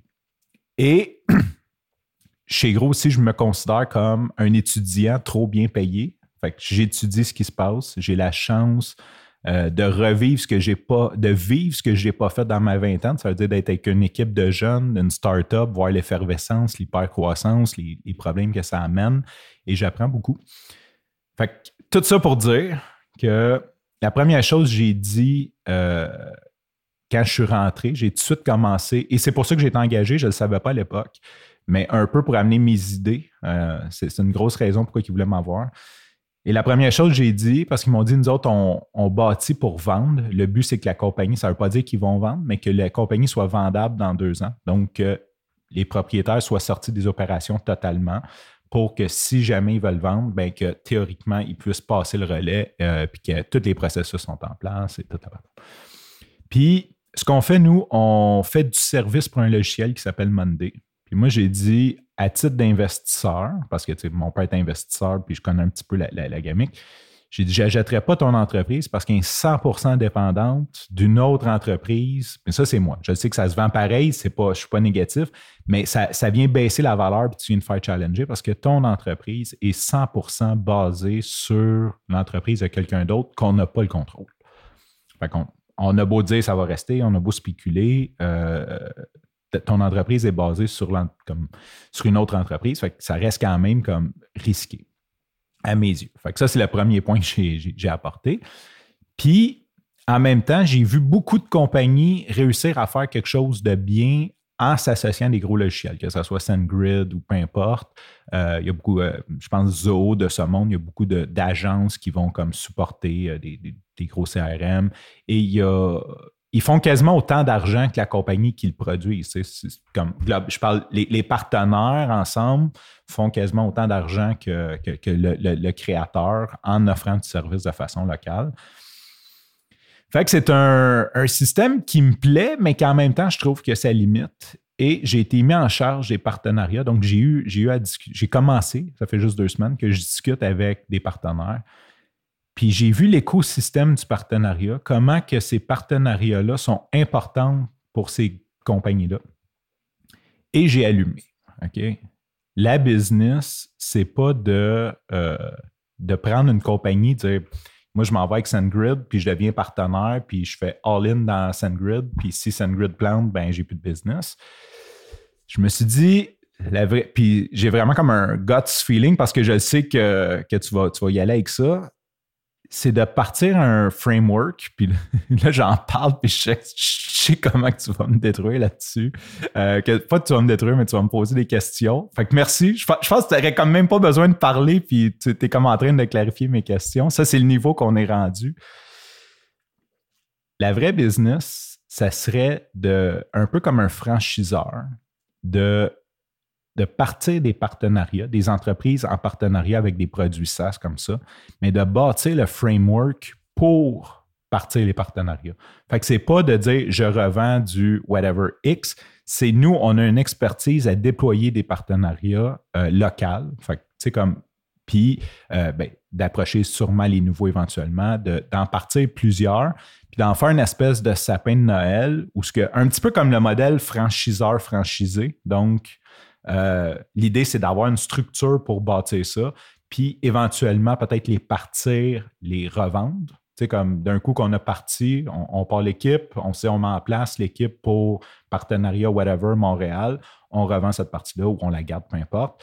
Euh, puis qu'on ait comme une espèce de portfolio de partenariat et offrir le support, le service à d'autres personnes dans le monde qui voudraient partir des compagnies sur ce business model-là et éventuellement même devenir tellement la référence que les nouveaux logiciels nous contactent directement pour faire des deals avec nous parce qu'ils savent qu'en passant par nous, leur, leur euh, partenariat va aller beaucoup plus vite. Fait ça, c'est comme l'espèce de flash de génie que je suis dessus depuis deux, trois semaines, euh, qui rentre avec mes objectifs de vie, mes objectifs financiers. Et euh, il y a quelque chose de très attirant là-dedans pour moi. Là, quand tu dis Par où vais-je attaquer? tu disais que j'allais te détruire? OK, je suis en train de préparer ma percée. Non, c'est pas vrai. Euh, quand tu disais nous, tu parles de toi et ta nouvelle entité ou toi au sein de Gros où tu es? Moi et ma nouvelle entité. OK, c'est bon. Oui, je suis rendu là dans ma vie de, de j'aime je vais, encore je vais parler de moi, je vais revenir là-dessus. Tu sais, comment j'ai toujours été contre l'idée d'avoir ou revoir des employés. Euh, puis j'ai toujours été contre l'espèce d'équipe, le côté corporatif, mais j'ai vu de mes yeux chez Gros qu'est-ce qu'on peut faire avec une culture, puis comment qu'on peut se concentrer si c'est vraiment people first. Puis je pense qu'en faisant ça, je suis capable de venir justement, ça a été une élimination, de contrer ce que j'aime pas. C'est mon apport à l'univers pour contrer euh, ce que j'aime pas du monde corporatif. Ce que j'aime pas, c'est l'hypocrisie, mais que si je travaille à bâtir une culture à mon image, à quelque part, euh, puis qu'on a le droit d'être nous-mêmes, qu'on a le droit de faire notre sieste, puis on a le droit de dire qu'on n'aime pas ce que le boss fait, puis on a le droit de, tu sais, comme on, regarde une ligne de respect. Euh, dans le fond, en bâtissant une entreprise ou des entreprises qui ont ces valeurs-là, c'est mon apport à moi. Tu sais, dire, ben, j'aime pas ce que vous faites, là, Desjardins ou whatever, la, grosse corporation, mettons le nom, là. Euh, je suis pas d'accord avec vos façons d'opérer, je trouve que c'est très hypocrite. Mais au lieu de juste chialer, en bâtissant une équipe qui est cool, ça serait une façon pour moi de, justement faire un statement, de montrer que ça marche, qu'on est capable. Euh, ce, que, ce, que, ce que Gros est en train de faire comme avec brio. Fait qu'il y a comme ce côté-là. Fait que juste pour mettre en contexte, parce que Milsa, elle sait, j'ai jamais voulu d'équipe. Euh, fait que le nous commence à. le nous vient sûrement de, de la réflexion. J'ai beaucoup joué là-dedans. Et l'idée aussi, c'est de partir plusieurs équipes, dans le fond, une, une par partenariat, euh, qui sont indépendantes. éventuellement, c'est ça le, but final, c'est d'être capable de partir ces équipes-là. C'est d'allumer ces équipes-là puis de les laisser vivre, euh, d'avoir la, la, formule pour les partir et les laisser vivre par eux-mêmes par la suite quand je dis qu'on a le défaut de nos qualités, on a la faiblesse de nos forces, est-ce que tu y crois à ça? Tu as le droit de pas y croire, là. Croire à quoi? À ça, à cette affirmation-là, tu sais, qu'on a le défaut de nos qualités. Est-ce que tu y crois quand je dis ça? Ben oui, c'est sûr.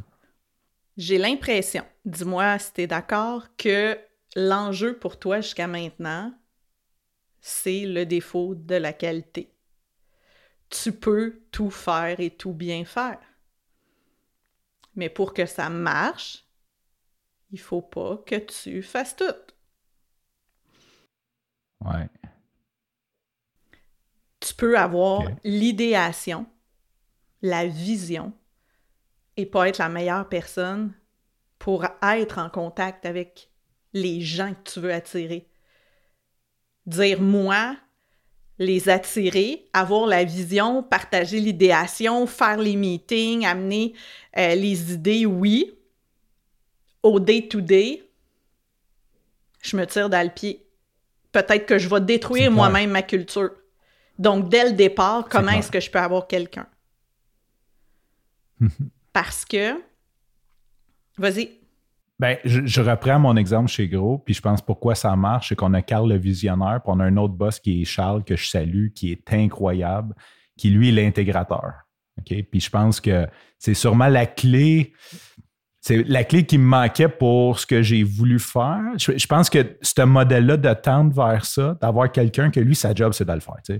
Moi, je peux, je peux te shooter des idées, mais OK, on se connaît. Dans l'intégration, je suis pas le. sur le terrain, j'ai mes, mes, défauts, j'ai les défauts de mes qualités. Euh, ben parce qu'en fait, oui, c'est clair que ta grande force, c'est l'idéation.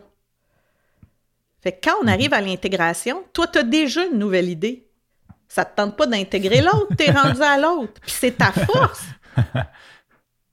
Puis tu as clairement dit tantôt, je l'ai écrit, tu sais, on me paye pour mes idées. Ouais. Ils veulent ton ben, avis. On m'a embauché pour les. Oui, exactement. Ils te payent pour tes idées, ton apport, ta vision, ce que tu peux amener.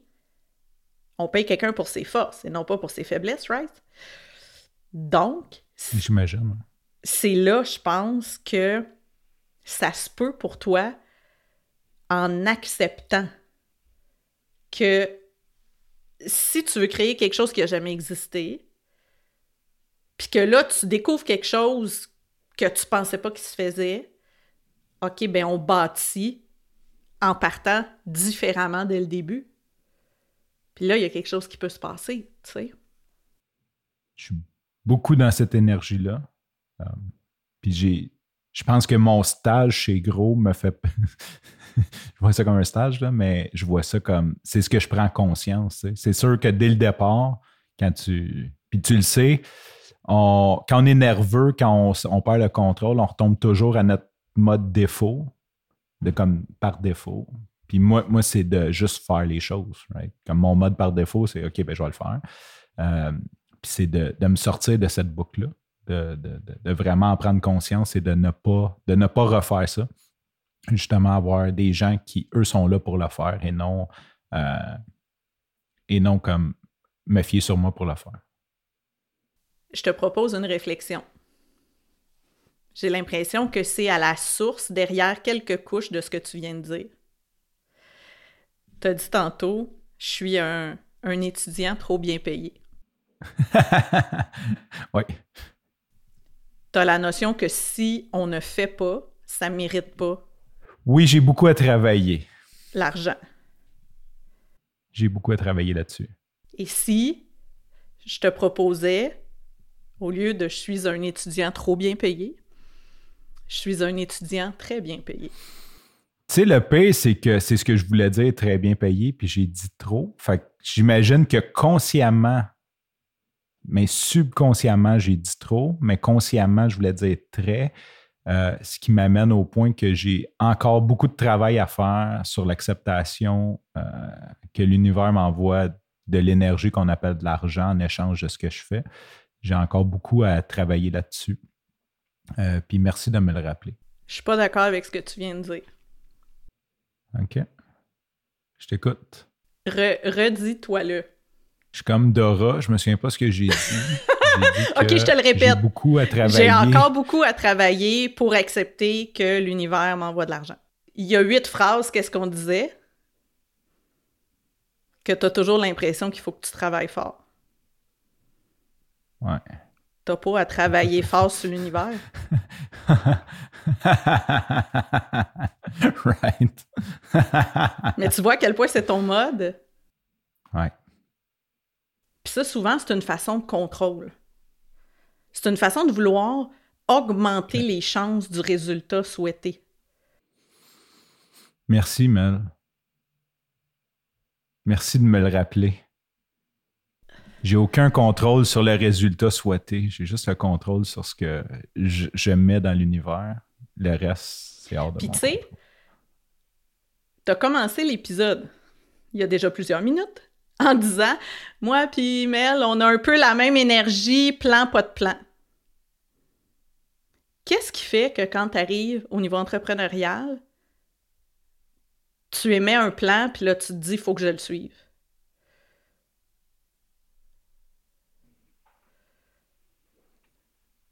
Je te hais. Moi aussi.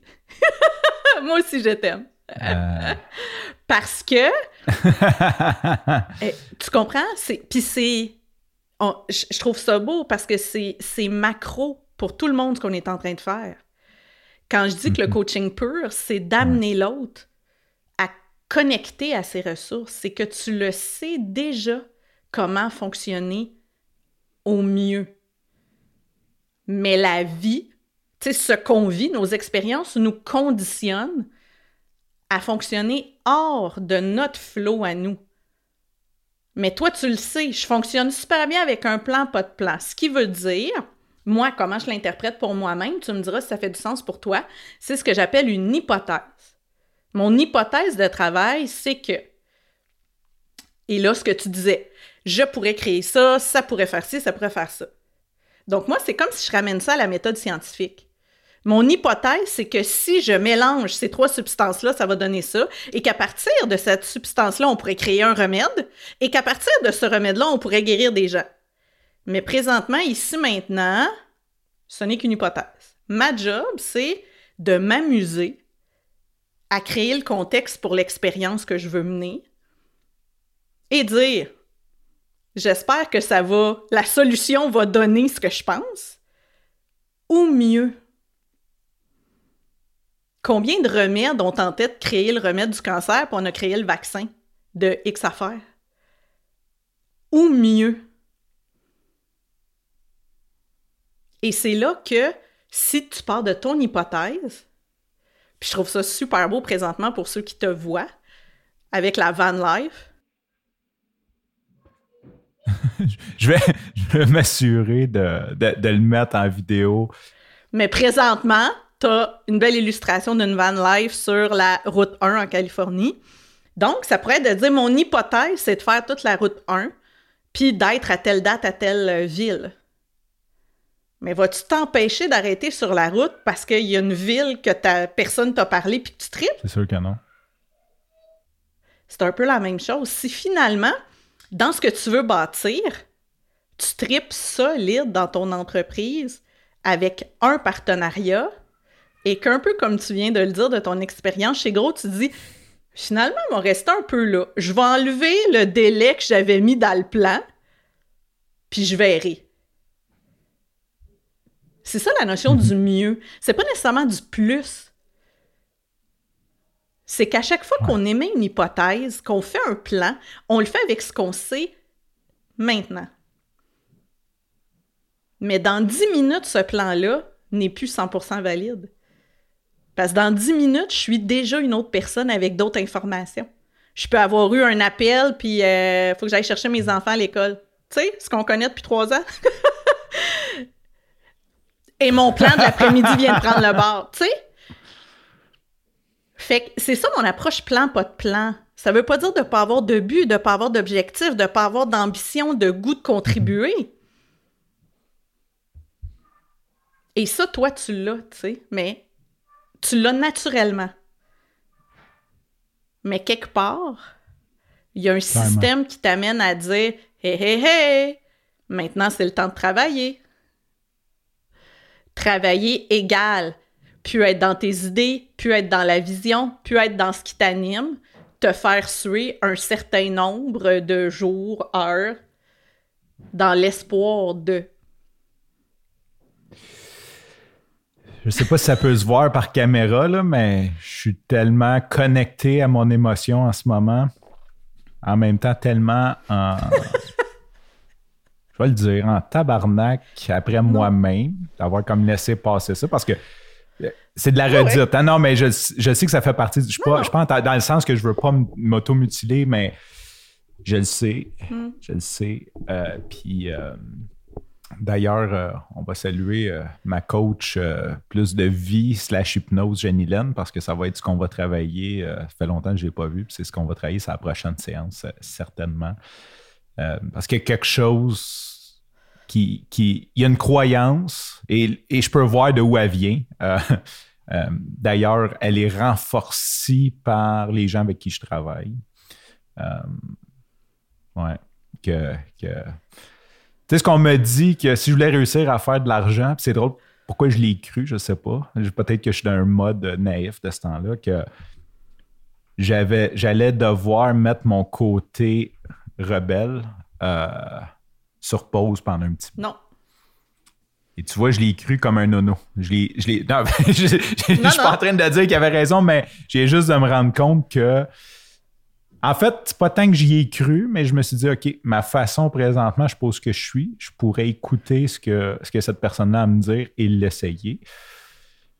Et ce qui me mène à y croire, qui renforce cette croyance-là que je dois travailler ou que je veux travailler. Ou Très souvent. mais oui effectivement. Où le bas blesse, c'est dans notre interprétation. Ton interprétation t'a amené à dire, parce que quelqu'un dit, pour réussir et faire de l'argent, tu vas avoir à mettre ton côté rebelle de côté. Toi, tu as interprété ça d'une certaine façon.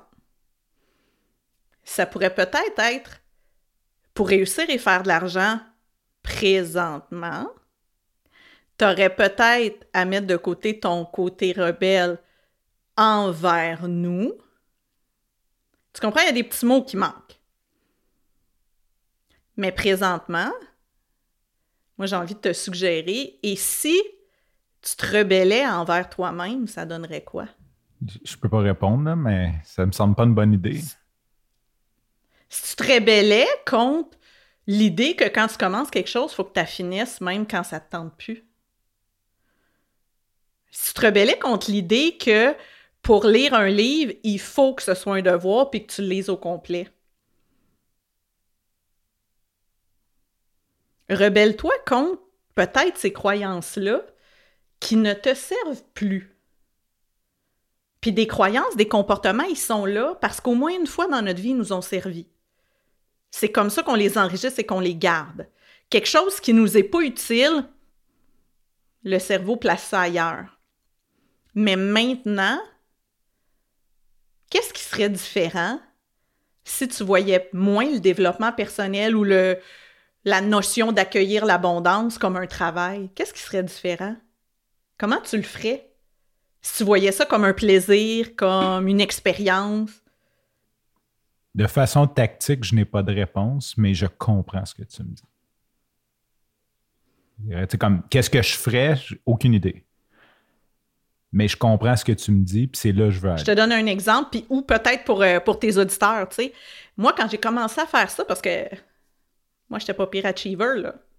J'ai l'air benzaine de même. C'était d'arriver devant ma bibliothèque, puis de faire comme... Laisser ma main me guider à un livre, l'ouvrir à une page, puis dire c'est ça que j'ai à lire aujourd'hui. C'est tout. Laisser le développement personnel venir à moi, ou le, développement stratégique, parce que c'est un livre business que j'ai pris. J'ai pas à tout le lire, j'ai pas à surligner, j'ai pas à me forcer. Je fais juste lire ça. Et le nombre de fois qu'en coaching ou quelqu'un me disait quelque chose, puis je disais C'est drôle, ce matin, je lisais justement. On a l'impression que tu es là à la bibliothèque au complet, mais c'est juste comme trois phrases dans tous les livres. Mais c'est parce que c'est ces micro-preuves-là que tabarouette. La vie est bien faite. OK, tout est relié. Il y a des choses qui se passent que je ne contrôle pas. Je ne vois pas la finalité puis tabarouette, d'avoir lu cette page-là matin, ça aide tel client parce que c'est frais dans ma mémoire, ce passage-là du livre. Mais je n'aurais peut-être pas pu consciemment faire ça. Fait que ces micro-preuves-là nous amènent à... Moi, ce que j'appelle, tu sais, c'est ramollir un petit peu, le lâcher du lest, puis faire comme, OK, je peux peut-être enjoy the ride et me ramasser quelque part de pas pire le fun qui va être beau, qui va être riche, qui va être nourrissant. C'est un peu dans l'expérimentation très micro.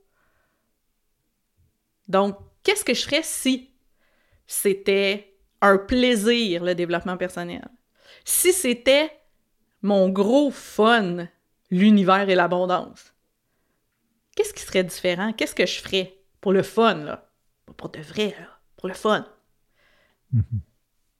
Je pense que c'est une question qui pourrait euh, t'amener vraiment, vraiment loin. Je l'enregistre, je l'enregistre et je l'applique.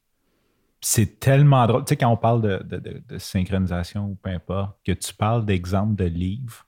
J'ai écouté un podcast avec James Clear, celui qui écrit Atomic Habit. Puis euh, Tim Ferriss, surprise, il demande comment comme, comment tu choisis tes livres, comme, parce qu'il y a beaucoup de livres en référence. Il dit comment tu choisis, comment tu lis. Puis il a dit la première chose euh, qu'il faut savoir, c'est savoir quand est-ce arrêter de lire un livre.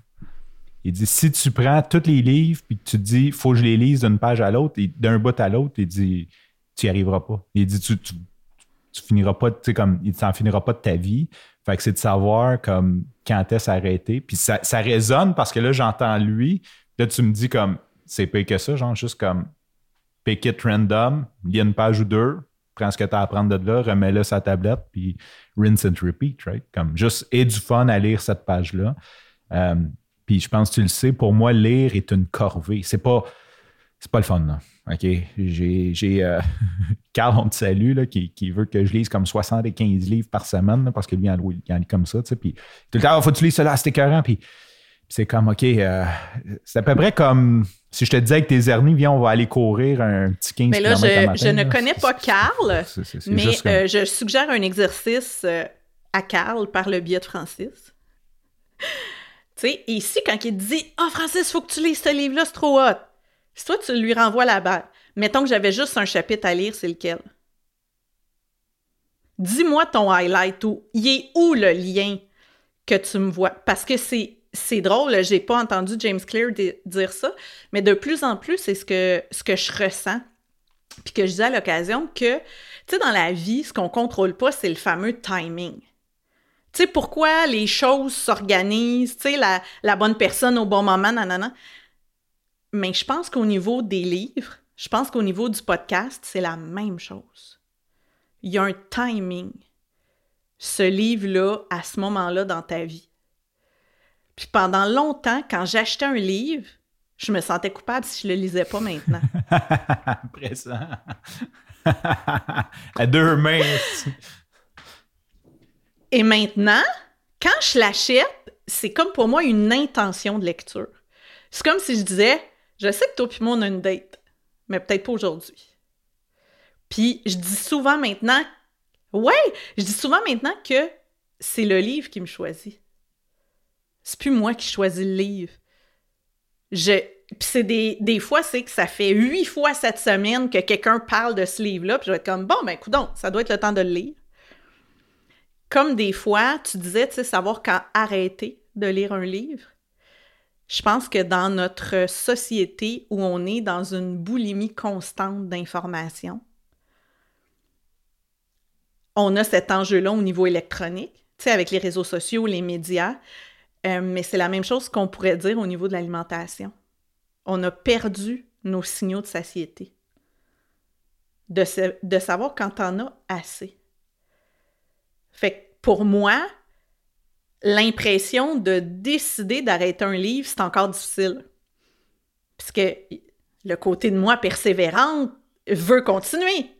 Mais de me dire, ah, je pense que c'est assez pour l'instant. Je pense que j'ai eu ce que j'avais à avoir de ce livre-là. Et ce que je fais, c'est que maintenant, j'ai une fichue collection de signets. Je laisse le signet dans les livres quand ils ne sont pas terminés.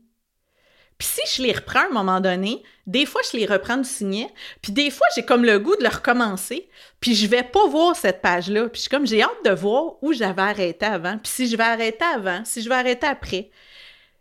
Puis je trouve que cette curiosité-là, tu sais, de le voir comme, je sais pas, ça vient alimenter l'expérimentation, tu sais. C'est l'ingrédient, hein, la curiosité pour poser des questions, pour avoir le goût d'aller voir plus loin, de fouiller un peu. Puis, tu sais, quand t'as dit d'entrée de jeu, j'ai une surprise tantôt, on va voir, tout de suite, c'est le fun des surprises. Puis beaucoup de gens n'aiment pas les surprises maintenant. Pourquoi? Parce qu'on veut contrôler. On veut contrôler le outcome, on veut contrôler est-ce que je suis bien habillée, qu'est-ce qu'il va me demander tout à coup que je suis pas à la hauteur.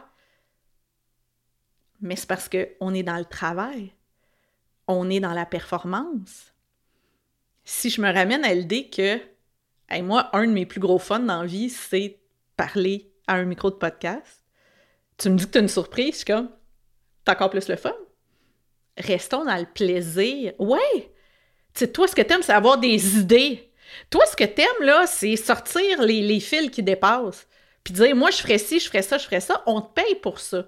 Si on te paye pour ça maintenant, peut-être qu'on peut te payer encore plus pour ça.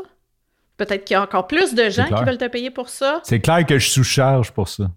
Puis quand tu fais ça, est-ce que tu travailles ou tu as du fun? Ah, j'ai du fun. Tu sais, les fameuses phrases Follow your bliss, follow your passion sérieusement la mhm. joie, la joie profonde de faire quelque chose parce que t'aimes ça faire ça, tu te sens bon à faire ça, ça te fait triper de faire ça, c'est facile, peu importe. C'est réellement un magnet. Ça vient vraiment stimuler quelque chose en toi que par les autres chemins n'arrivera pas. Ça t'amènera pas dans cette même zone-là de génie, de flot, d'inspiration, de création. C'est certain. Merci, coach. merci de ta confiance. Puis je voudrais faire une remarque sur les livres. Tu viens de m'enlever une pression immense. Euh... Je voulais pas acheter des livres comme. Il y a des livres qui mettent comme. Puis, c'est tellement. C'est tellement aligné, je, ne sais pas comme de où ça vient, mais merci parce qu'il vient de me oh, débloquer quelque chose. Souvent, je vois des livres, je comme je vais l'acheter, puis je me dis, je ne la jetterai pas. J'en ai six que j'ai que je n'ai pas lu encore. Je vais attendre de les finir avant de les acheter. Puis là, ce que je vais faire euh, demain, euh, parce qu'aujourd'hui j'ai une grosse journée, je vais aller sur Amazon, je vais m'acheter une tablette pour mettre des livres Ouais. ou une bibliothèque, whatever. Et euh, désolé pour ceux qui sont locaux, là, mais c'est facile Amazon. Et je vais, à chaque fois qu'il y a un livre que j'entends parler qui me tente, whatever, je vais juste tout simplement, puis là, ça sort un peu de mon côté Ouais. essentialiste, mais vraiment, je, vais- je vais essayer d'avoir un calling, là, pas tout ce qui m'est proposé, mais quand j'ai un calling vers un livre, je vais simplement l'acheter, le mettre dans cette bibliothèque-là et prendre l'habitude de juste comme avoir du fun à lire une page, whatever. Euh, fait que je vais m'enlever cette pression-là. Il y avait comme un. J'envoyais une mauvaise énergie à l'univers à chaque fois que j'achetais un livre parce que je me dis, OK, mais là, j'achète ce livre-là, mais j'ai pas fini l'autre. Fait, fait Ben oui, parce comme- qu'il faut finir les choses avant d'en commencer un autre. Tout le monde sait ça. Ben oui! Faut faire ça. Ben oui! Je veux dire, tout le monde sait ça. Ben oui, tout le monde sait ça. C'est, c'est une règle Puis, de la vie. T'as- T'as-tu le goût? Surtout pour moi. ça, ça a tellement bien marché pour moi de faire ça. T'as-tu le goût de t'amuser avec l'univers? Oui. OK, je te fais une suggestion. Quand tu entends parler d'un livre, tu vois un livre, tu euh, vas aller te créer une liste de souhaits dans Amazon. Tu l'achètes pas, tu le drops là. T'es drop là. Puis t'achètes ceux que pour X raison, ils te reviennent. On t'en reparle, il se passe quelque chose. Amuse-toi avec l'univers. Ben voyons, c'est donc bien drôle. Tu me parles de ça, puis je l'ai justement mis là. Veux-tu rire? Ben oui. J'ai un fichier Excel, que, ben, un Google Doc. Puis à chaque fois que j'entends un livre sur un podcast ou, quelqu'un me parle d'un livre, je l'écris dedans comme genre contenu à, à digérer un jour. Puis j'ai un compteur.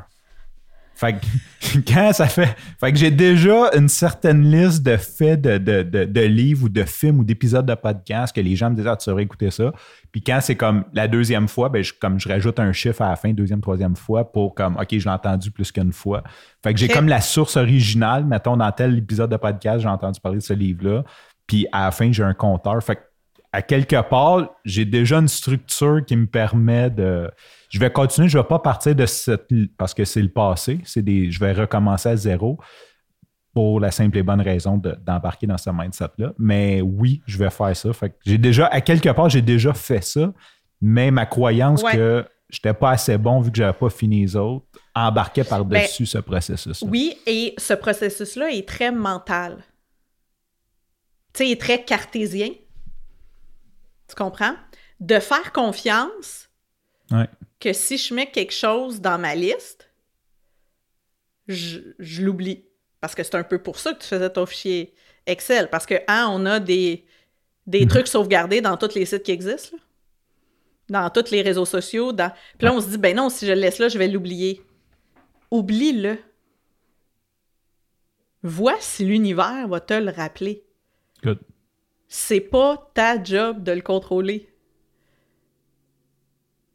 Quand t'as un livre, là, tu m'as reparlé de James Clear, c'est sûr qu'en raccrochant, je m'en vais le prendre puis j'ouvre une page. Mais tu comprends? Voyons les liens, où est-ce qu'ils Ouais. sont. Il y a des livres que je suis pas certaine. Des fois, je suis comme Ah ouais. Puis là, t'as pas trop de définitions en ligne. Ben, là, je me suis fait une petite liste dans mon cellulaire. Puis quand je vais dans une librairie, je vais les voir. Je leur touche, j'ai les autres. Ah non, ils me parlent pas. Je l'achète pas. D'autres, j'ai commande en ligne sans même. C'est ça mon élan. Puis là, tu vas avoir ta belle tablette. Quand tu achètes un nouveau livre, tu le mets pas sur la tablette.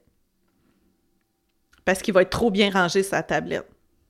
Puis tu y toucheras pas. Laisse-les traîner. Oui, oui, je dis de laisser traîner. Laisse-les traîner Défi accepté. proche de ton spot à café du matin avec tes deux rôtis. T'augmentes de façon exponentielle tes chances de l'ouvrir. De juste. Oh! Parle de ça là-dedans. La, la puissance de l'environnement. Puis là, moi, des fois, j'en ai trois, quatre d'empilés. Puis, gars, je- j'en laisse même, là. Proche de toutes mes chaises, il y a des livres qui traînent. Traînent. Je fais un petit peu de Marie Kondo, là. Une belle petite pile droite. Mais parce que sont dans l'environnement, tu es susceptible d'y prendre. Puis quand j'achète des nouveaux livres, je les laisse sur un coin de bureau. C'est comme si c'était un petit peu notre période de cruise, là tu, tu m'attires-tu au point que je t'ouvre ou non? Puis des fois, là, sans m'en rendre compte. J'arrive, je suis comme, toi, tu t'en vas dans la bibliothèque. C'est pas maintenant. Mais je pourrais pas te l'expliquer mentalement. Pourquoi lui puis l'autre reste là? Mais tu comprends, c'est de revenir dans le corps, parce que c'est dans le corps qu'il y a ton instinct, toute ta façon d'expérimenter la vie, et non dans la tête. La tête, c'est un serviteur. C'est l'intégrateur, l'exécutant. Pas le leader. C'est pas le leader, c'est pas le visionnaire. C'est pas lui qui, qui a la connaissance innée que tu as besoin. C'est beau ça. Je voudrais conclure sur quelque chose parce que ça a été le Sandro Show, ont 860 épisodes, 859, un affaire comme ça. Puis je pense d'un. My God, félicitations! Merci. Puis d'un 10 premiers, je connais pas le chiffre exact, 10-12 premiers, j'en ai fait un sur l'importance de l'environnement. Euh, puis comment que. Comme, dans le fond, c'est un peu ça que, que tu parles. Si ta télé est cachée, OK? Pourquoi que les gens écoutent la télé en Amérique du Nord? C'est parce que quand tu rentres dans une maison, la première chose, tu vois, c'est une télé de 75 pouces avec deux sofas. Fait qu'est-ce que tu vas faire quand tu vas être fatigué? Tu vas t'asseoir et tu vas ouvrir la télé. Mais si ta télé est cachée d'un meuble, puis il faut que tu tasses quelque chose pour l'allumer, tu vas prendre ce que ton environnement te facilite la vie. Fait que si tu as une bibliothèque ou tu as un livre qui traîne sur la table, puis que c'est plus facile de prendre le livre que d'aller à ta télé, ben, tu vas le prendre et tu vas le lire. Fait que c'est sûr euh, que je vais intégrer ça et ma bibliothèque, mon armoire, ma tablette, peu importe, va être placée de façon stratégique que même les livres rangés, je n'aurai pas à aller d'une pièce qui fait noir, qui allume une lumière, puis aller en choisir un. Je vais m'assurer qu'il soit on my face ou au moins une certaine sélection que le soir, quand j'ai le temps de respirer, puis je suis comme, OK, ah, je vais prendre le livre, puis le matin, en mangeant mes rôtis au beurre d'arachide, comme je disais, ou mes toasts au beurre de peanut, euh, pour être plus exact. c'est selon. Je vais la prendre. ouais, c'est selon, c'est selon comment, comment, que je file. Fait que je vais le prendre, puis je vais, le, je vais simplement euh, le lire. Oui, j'ai envie. Ben, j'ai juste envie de te dire que si dans ta vie, tu auras lu 1000 pages dans mille livres différents, tu auras plus lu que si tu continues à te mettre la pression de finir un livre avant d'en commencer un autre et donc de jamais en commencer un nouveau, tu sais. Mais c'est tellement vrai ce que tu dis. Euh, tu sais, des fois, moi, je suis pas une nouvelle, whatever, puis à un moment donné, je pogne un article de blog. Je, sais pas pourquoi, le matin, je le lis, puis tu sais, je suis pas un avid reader avec des feeds, puis tu sais, je lis celui-là. Et la majorité du temps, quand je le lis, cette information-là me sert dans deux jours qui suivent. C'est comme, il y, a une discussion, puis là, tout le monde se pose la question. Je dis, hey, euh, justement, j'ai lu, tu sais, j'ai l'air d'un gars comme qui connaît l'univers, parce que vraiment comme, ouais, justement, j'ai lu que, whatever, telle compagnie a sorti tel produit pour aider ces besoins-là. Euh, c'est toujours comme, comme tu dis, c'est l'univers qui me le met.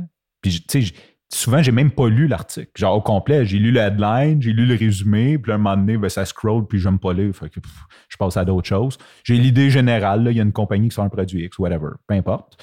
Euh, puis cette information-là me sert très, très, très souvent. Je suis toujours comme impressionné. Je suis comme, OK, mais genre, j'ai lu ça out of nowhere hier, puis aujourd'hui, j'en parle avec, euh, avec un, client whatever, euh, un collègue, un ami. merci, coach. Je vais conclure là-dessus. Euh, on va laisser nos, on va laisser nos auditeurs, il euh, faut leur laisser le goût d'en, connaître plus. Fait qu'après deux heures, je pense qu'on les a tenus assez longtemps. Euh, je voudrais dire merci pour la session de coaching. Je vais, je vais rapper là-dessus, je vais faire un petit résumé. Je trouve que c'est vraiment cool. D'un, égoïstement, comme tu fais plus de coaching, mais ça me manque. Fait que ça me, ça me fait vraiment chaud au cœur que tu prennes le temps aujourd'hui de, me coacher.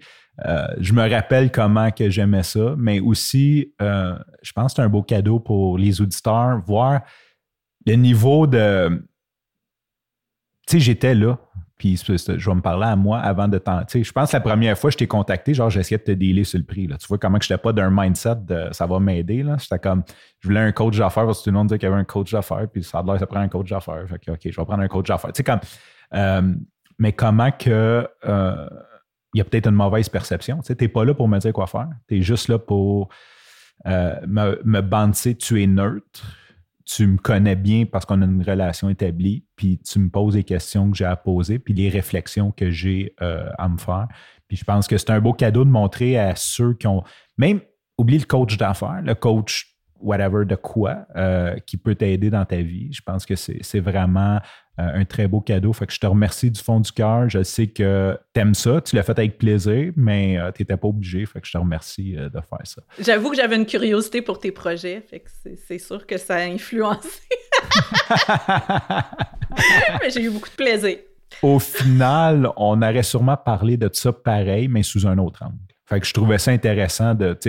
On voulait, on voulait faire un catch-up. Fait que tant qu'elle juste comme catch-up conversation, j'ai dit on pourrait jumeler ça avec, euh, avec la, puissance euh, du coaching de Milsa. Si les gens veulent en connaître plus, te parler, contacter, voir c'est quoi tes prochains projets, je sais qu'il y a des choses qui bouent avec ton temps limité, tes ressources limitées. Euh, c'est quoi le meilleur point d'entrée, te suivre, te contacter? L'idéal, c'est via mon site web, milsamiron.com, parce que dans mes décisions essentialistes, euh, il y a eu de retirer tous les applis de réseaux sociaux de mon cellulaire. Pour d'abord une résolution physique, je ne peux plus être penchée comme ça, mais ça fait que j'y suis beaucoup moins présente et spontanément. Euh, donc, via mon site web, c'est facile à plein d'endroits de m'écrire. Il y a mon courriel info à milsamiron.com. Puis c'est de s'abonner euh, à mes courriels. Je suis pas une fille qui fait des stratégies de courriel de 42 000 courriels juste quand j'ai quelque chose à te vendre. C'est mon espèce de lettre intime, tu sais, quand il y a quelque chose qui se passe, j'ai une réflexion, je partage des suggestions de lecture. Et ce qui s'en vient, c'est le retour en ondes du podcast, de mon podcast M'entreprendre. Donc, euh, d'avoir les coucous quand il y a un nouvel épisode, c'est sur tel sujet. Des fois, je raconte l'histoire derrière l'histoire du podcast ou euh, je donne des petits bonus des invités, des choses comme ça. C'est vraiment les meilleures façons. Sinon, à peu près une fois par semaine, deux semaines, je vais aller voir mes, euh, mes messages sur les réseaux sociaux. C'est tellement beau. Tu sais que j'ai pris la décision en novembre 2021 d'enlever les applications sur mon téléphone quand on parlait de l'environnement, combien de fois j'étais à l'épicerie, j'ouvre mon téléphone, je check mes emails, c'est plate, c'est juste du spam. Puis je suis comme, bon, qu'est-ce que je peux checker d'autre? Et comme je n'ai pas de réseaux sociaux, ben, je check rien. Je le remets dans ma poche, puis je vis le moment présent. Ou est-ce que sûrement que avoir eu Facebook, whatever, Instagram, LinkedIn, j'aurais comme juste été scrollé là-dessus. Et pour ma part, ça m'apportait pas beaucoup de satisfaction comme si on fait le bilan de 15 ans ces réseaux sociaux là, ou 12 ans, là, je peux pas dire que ça me, ça me fulfill comme de voir un feed dérouler. Fait que très bonne, très sage décision. C'est encore la contrainte qui t'a amené à faire ça. Très sage décision. Je suis content de voir que je suis plus tout seul dans mon équipe. Merci Francis. À très bientôt, j'espère. Passe une super belle journée, Milissa, puis merci encore une fois.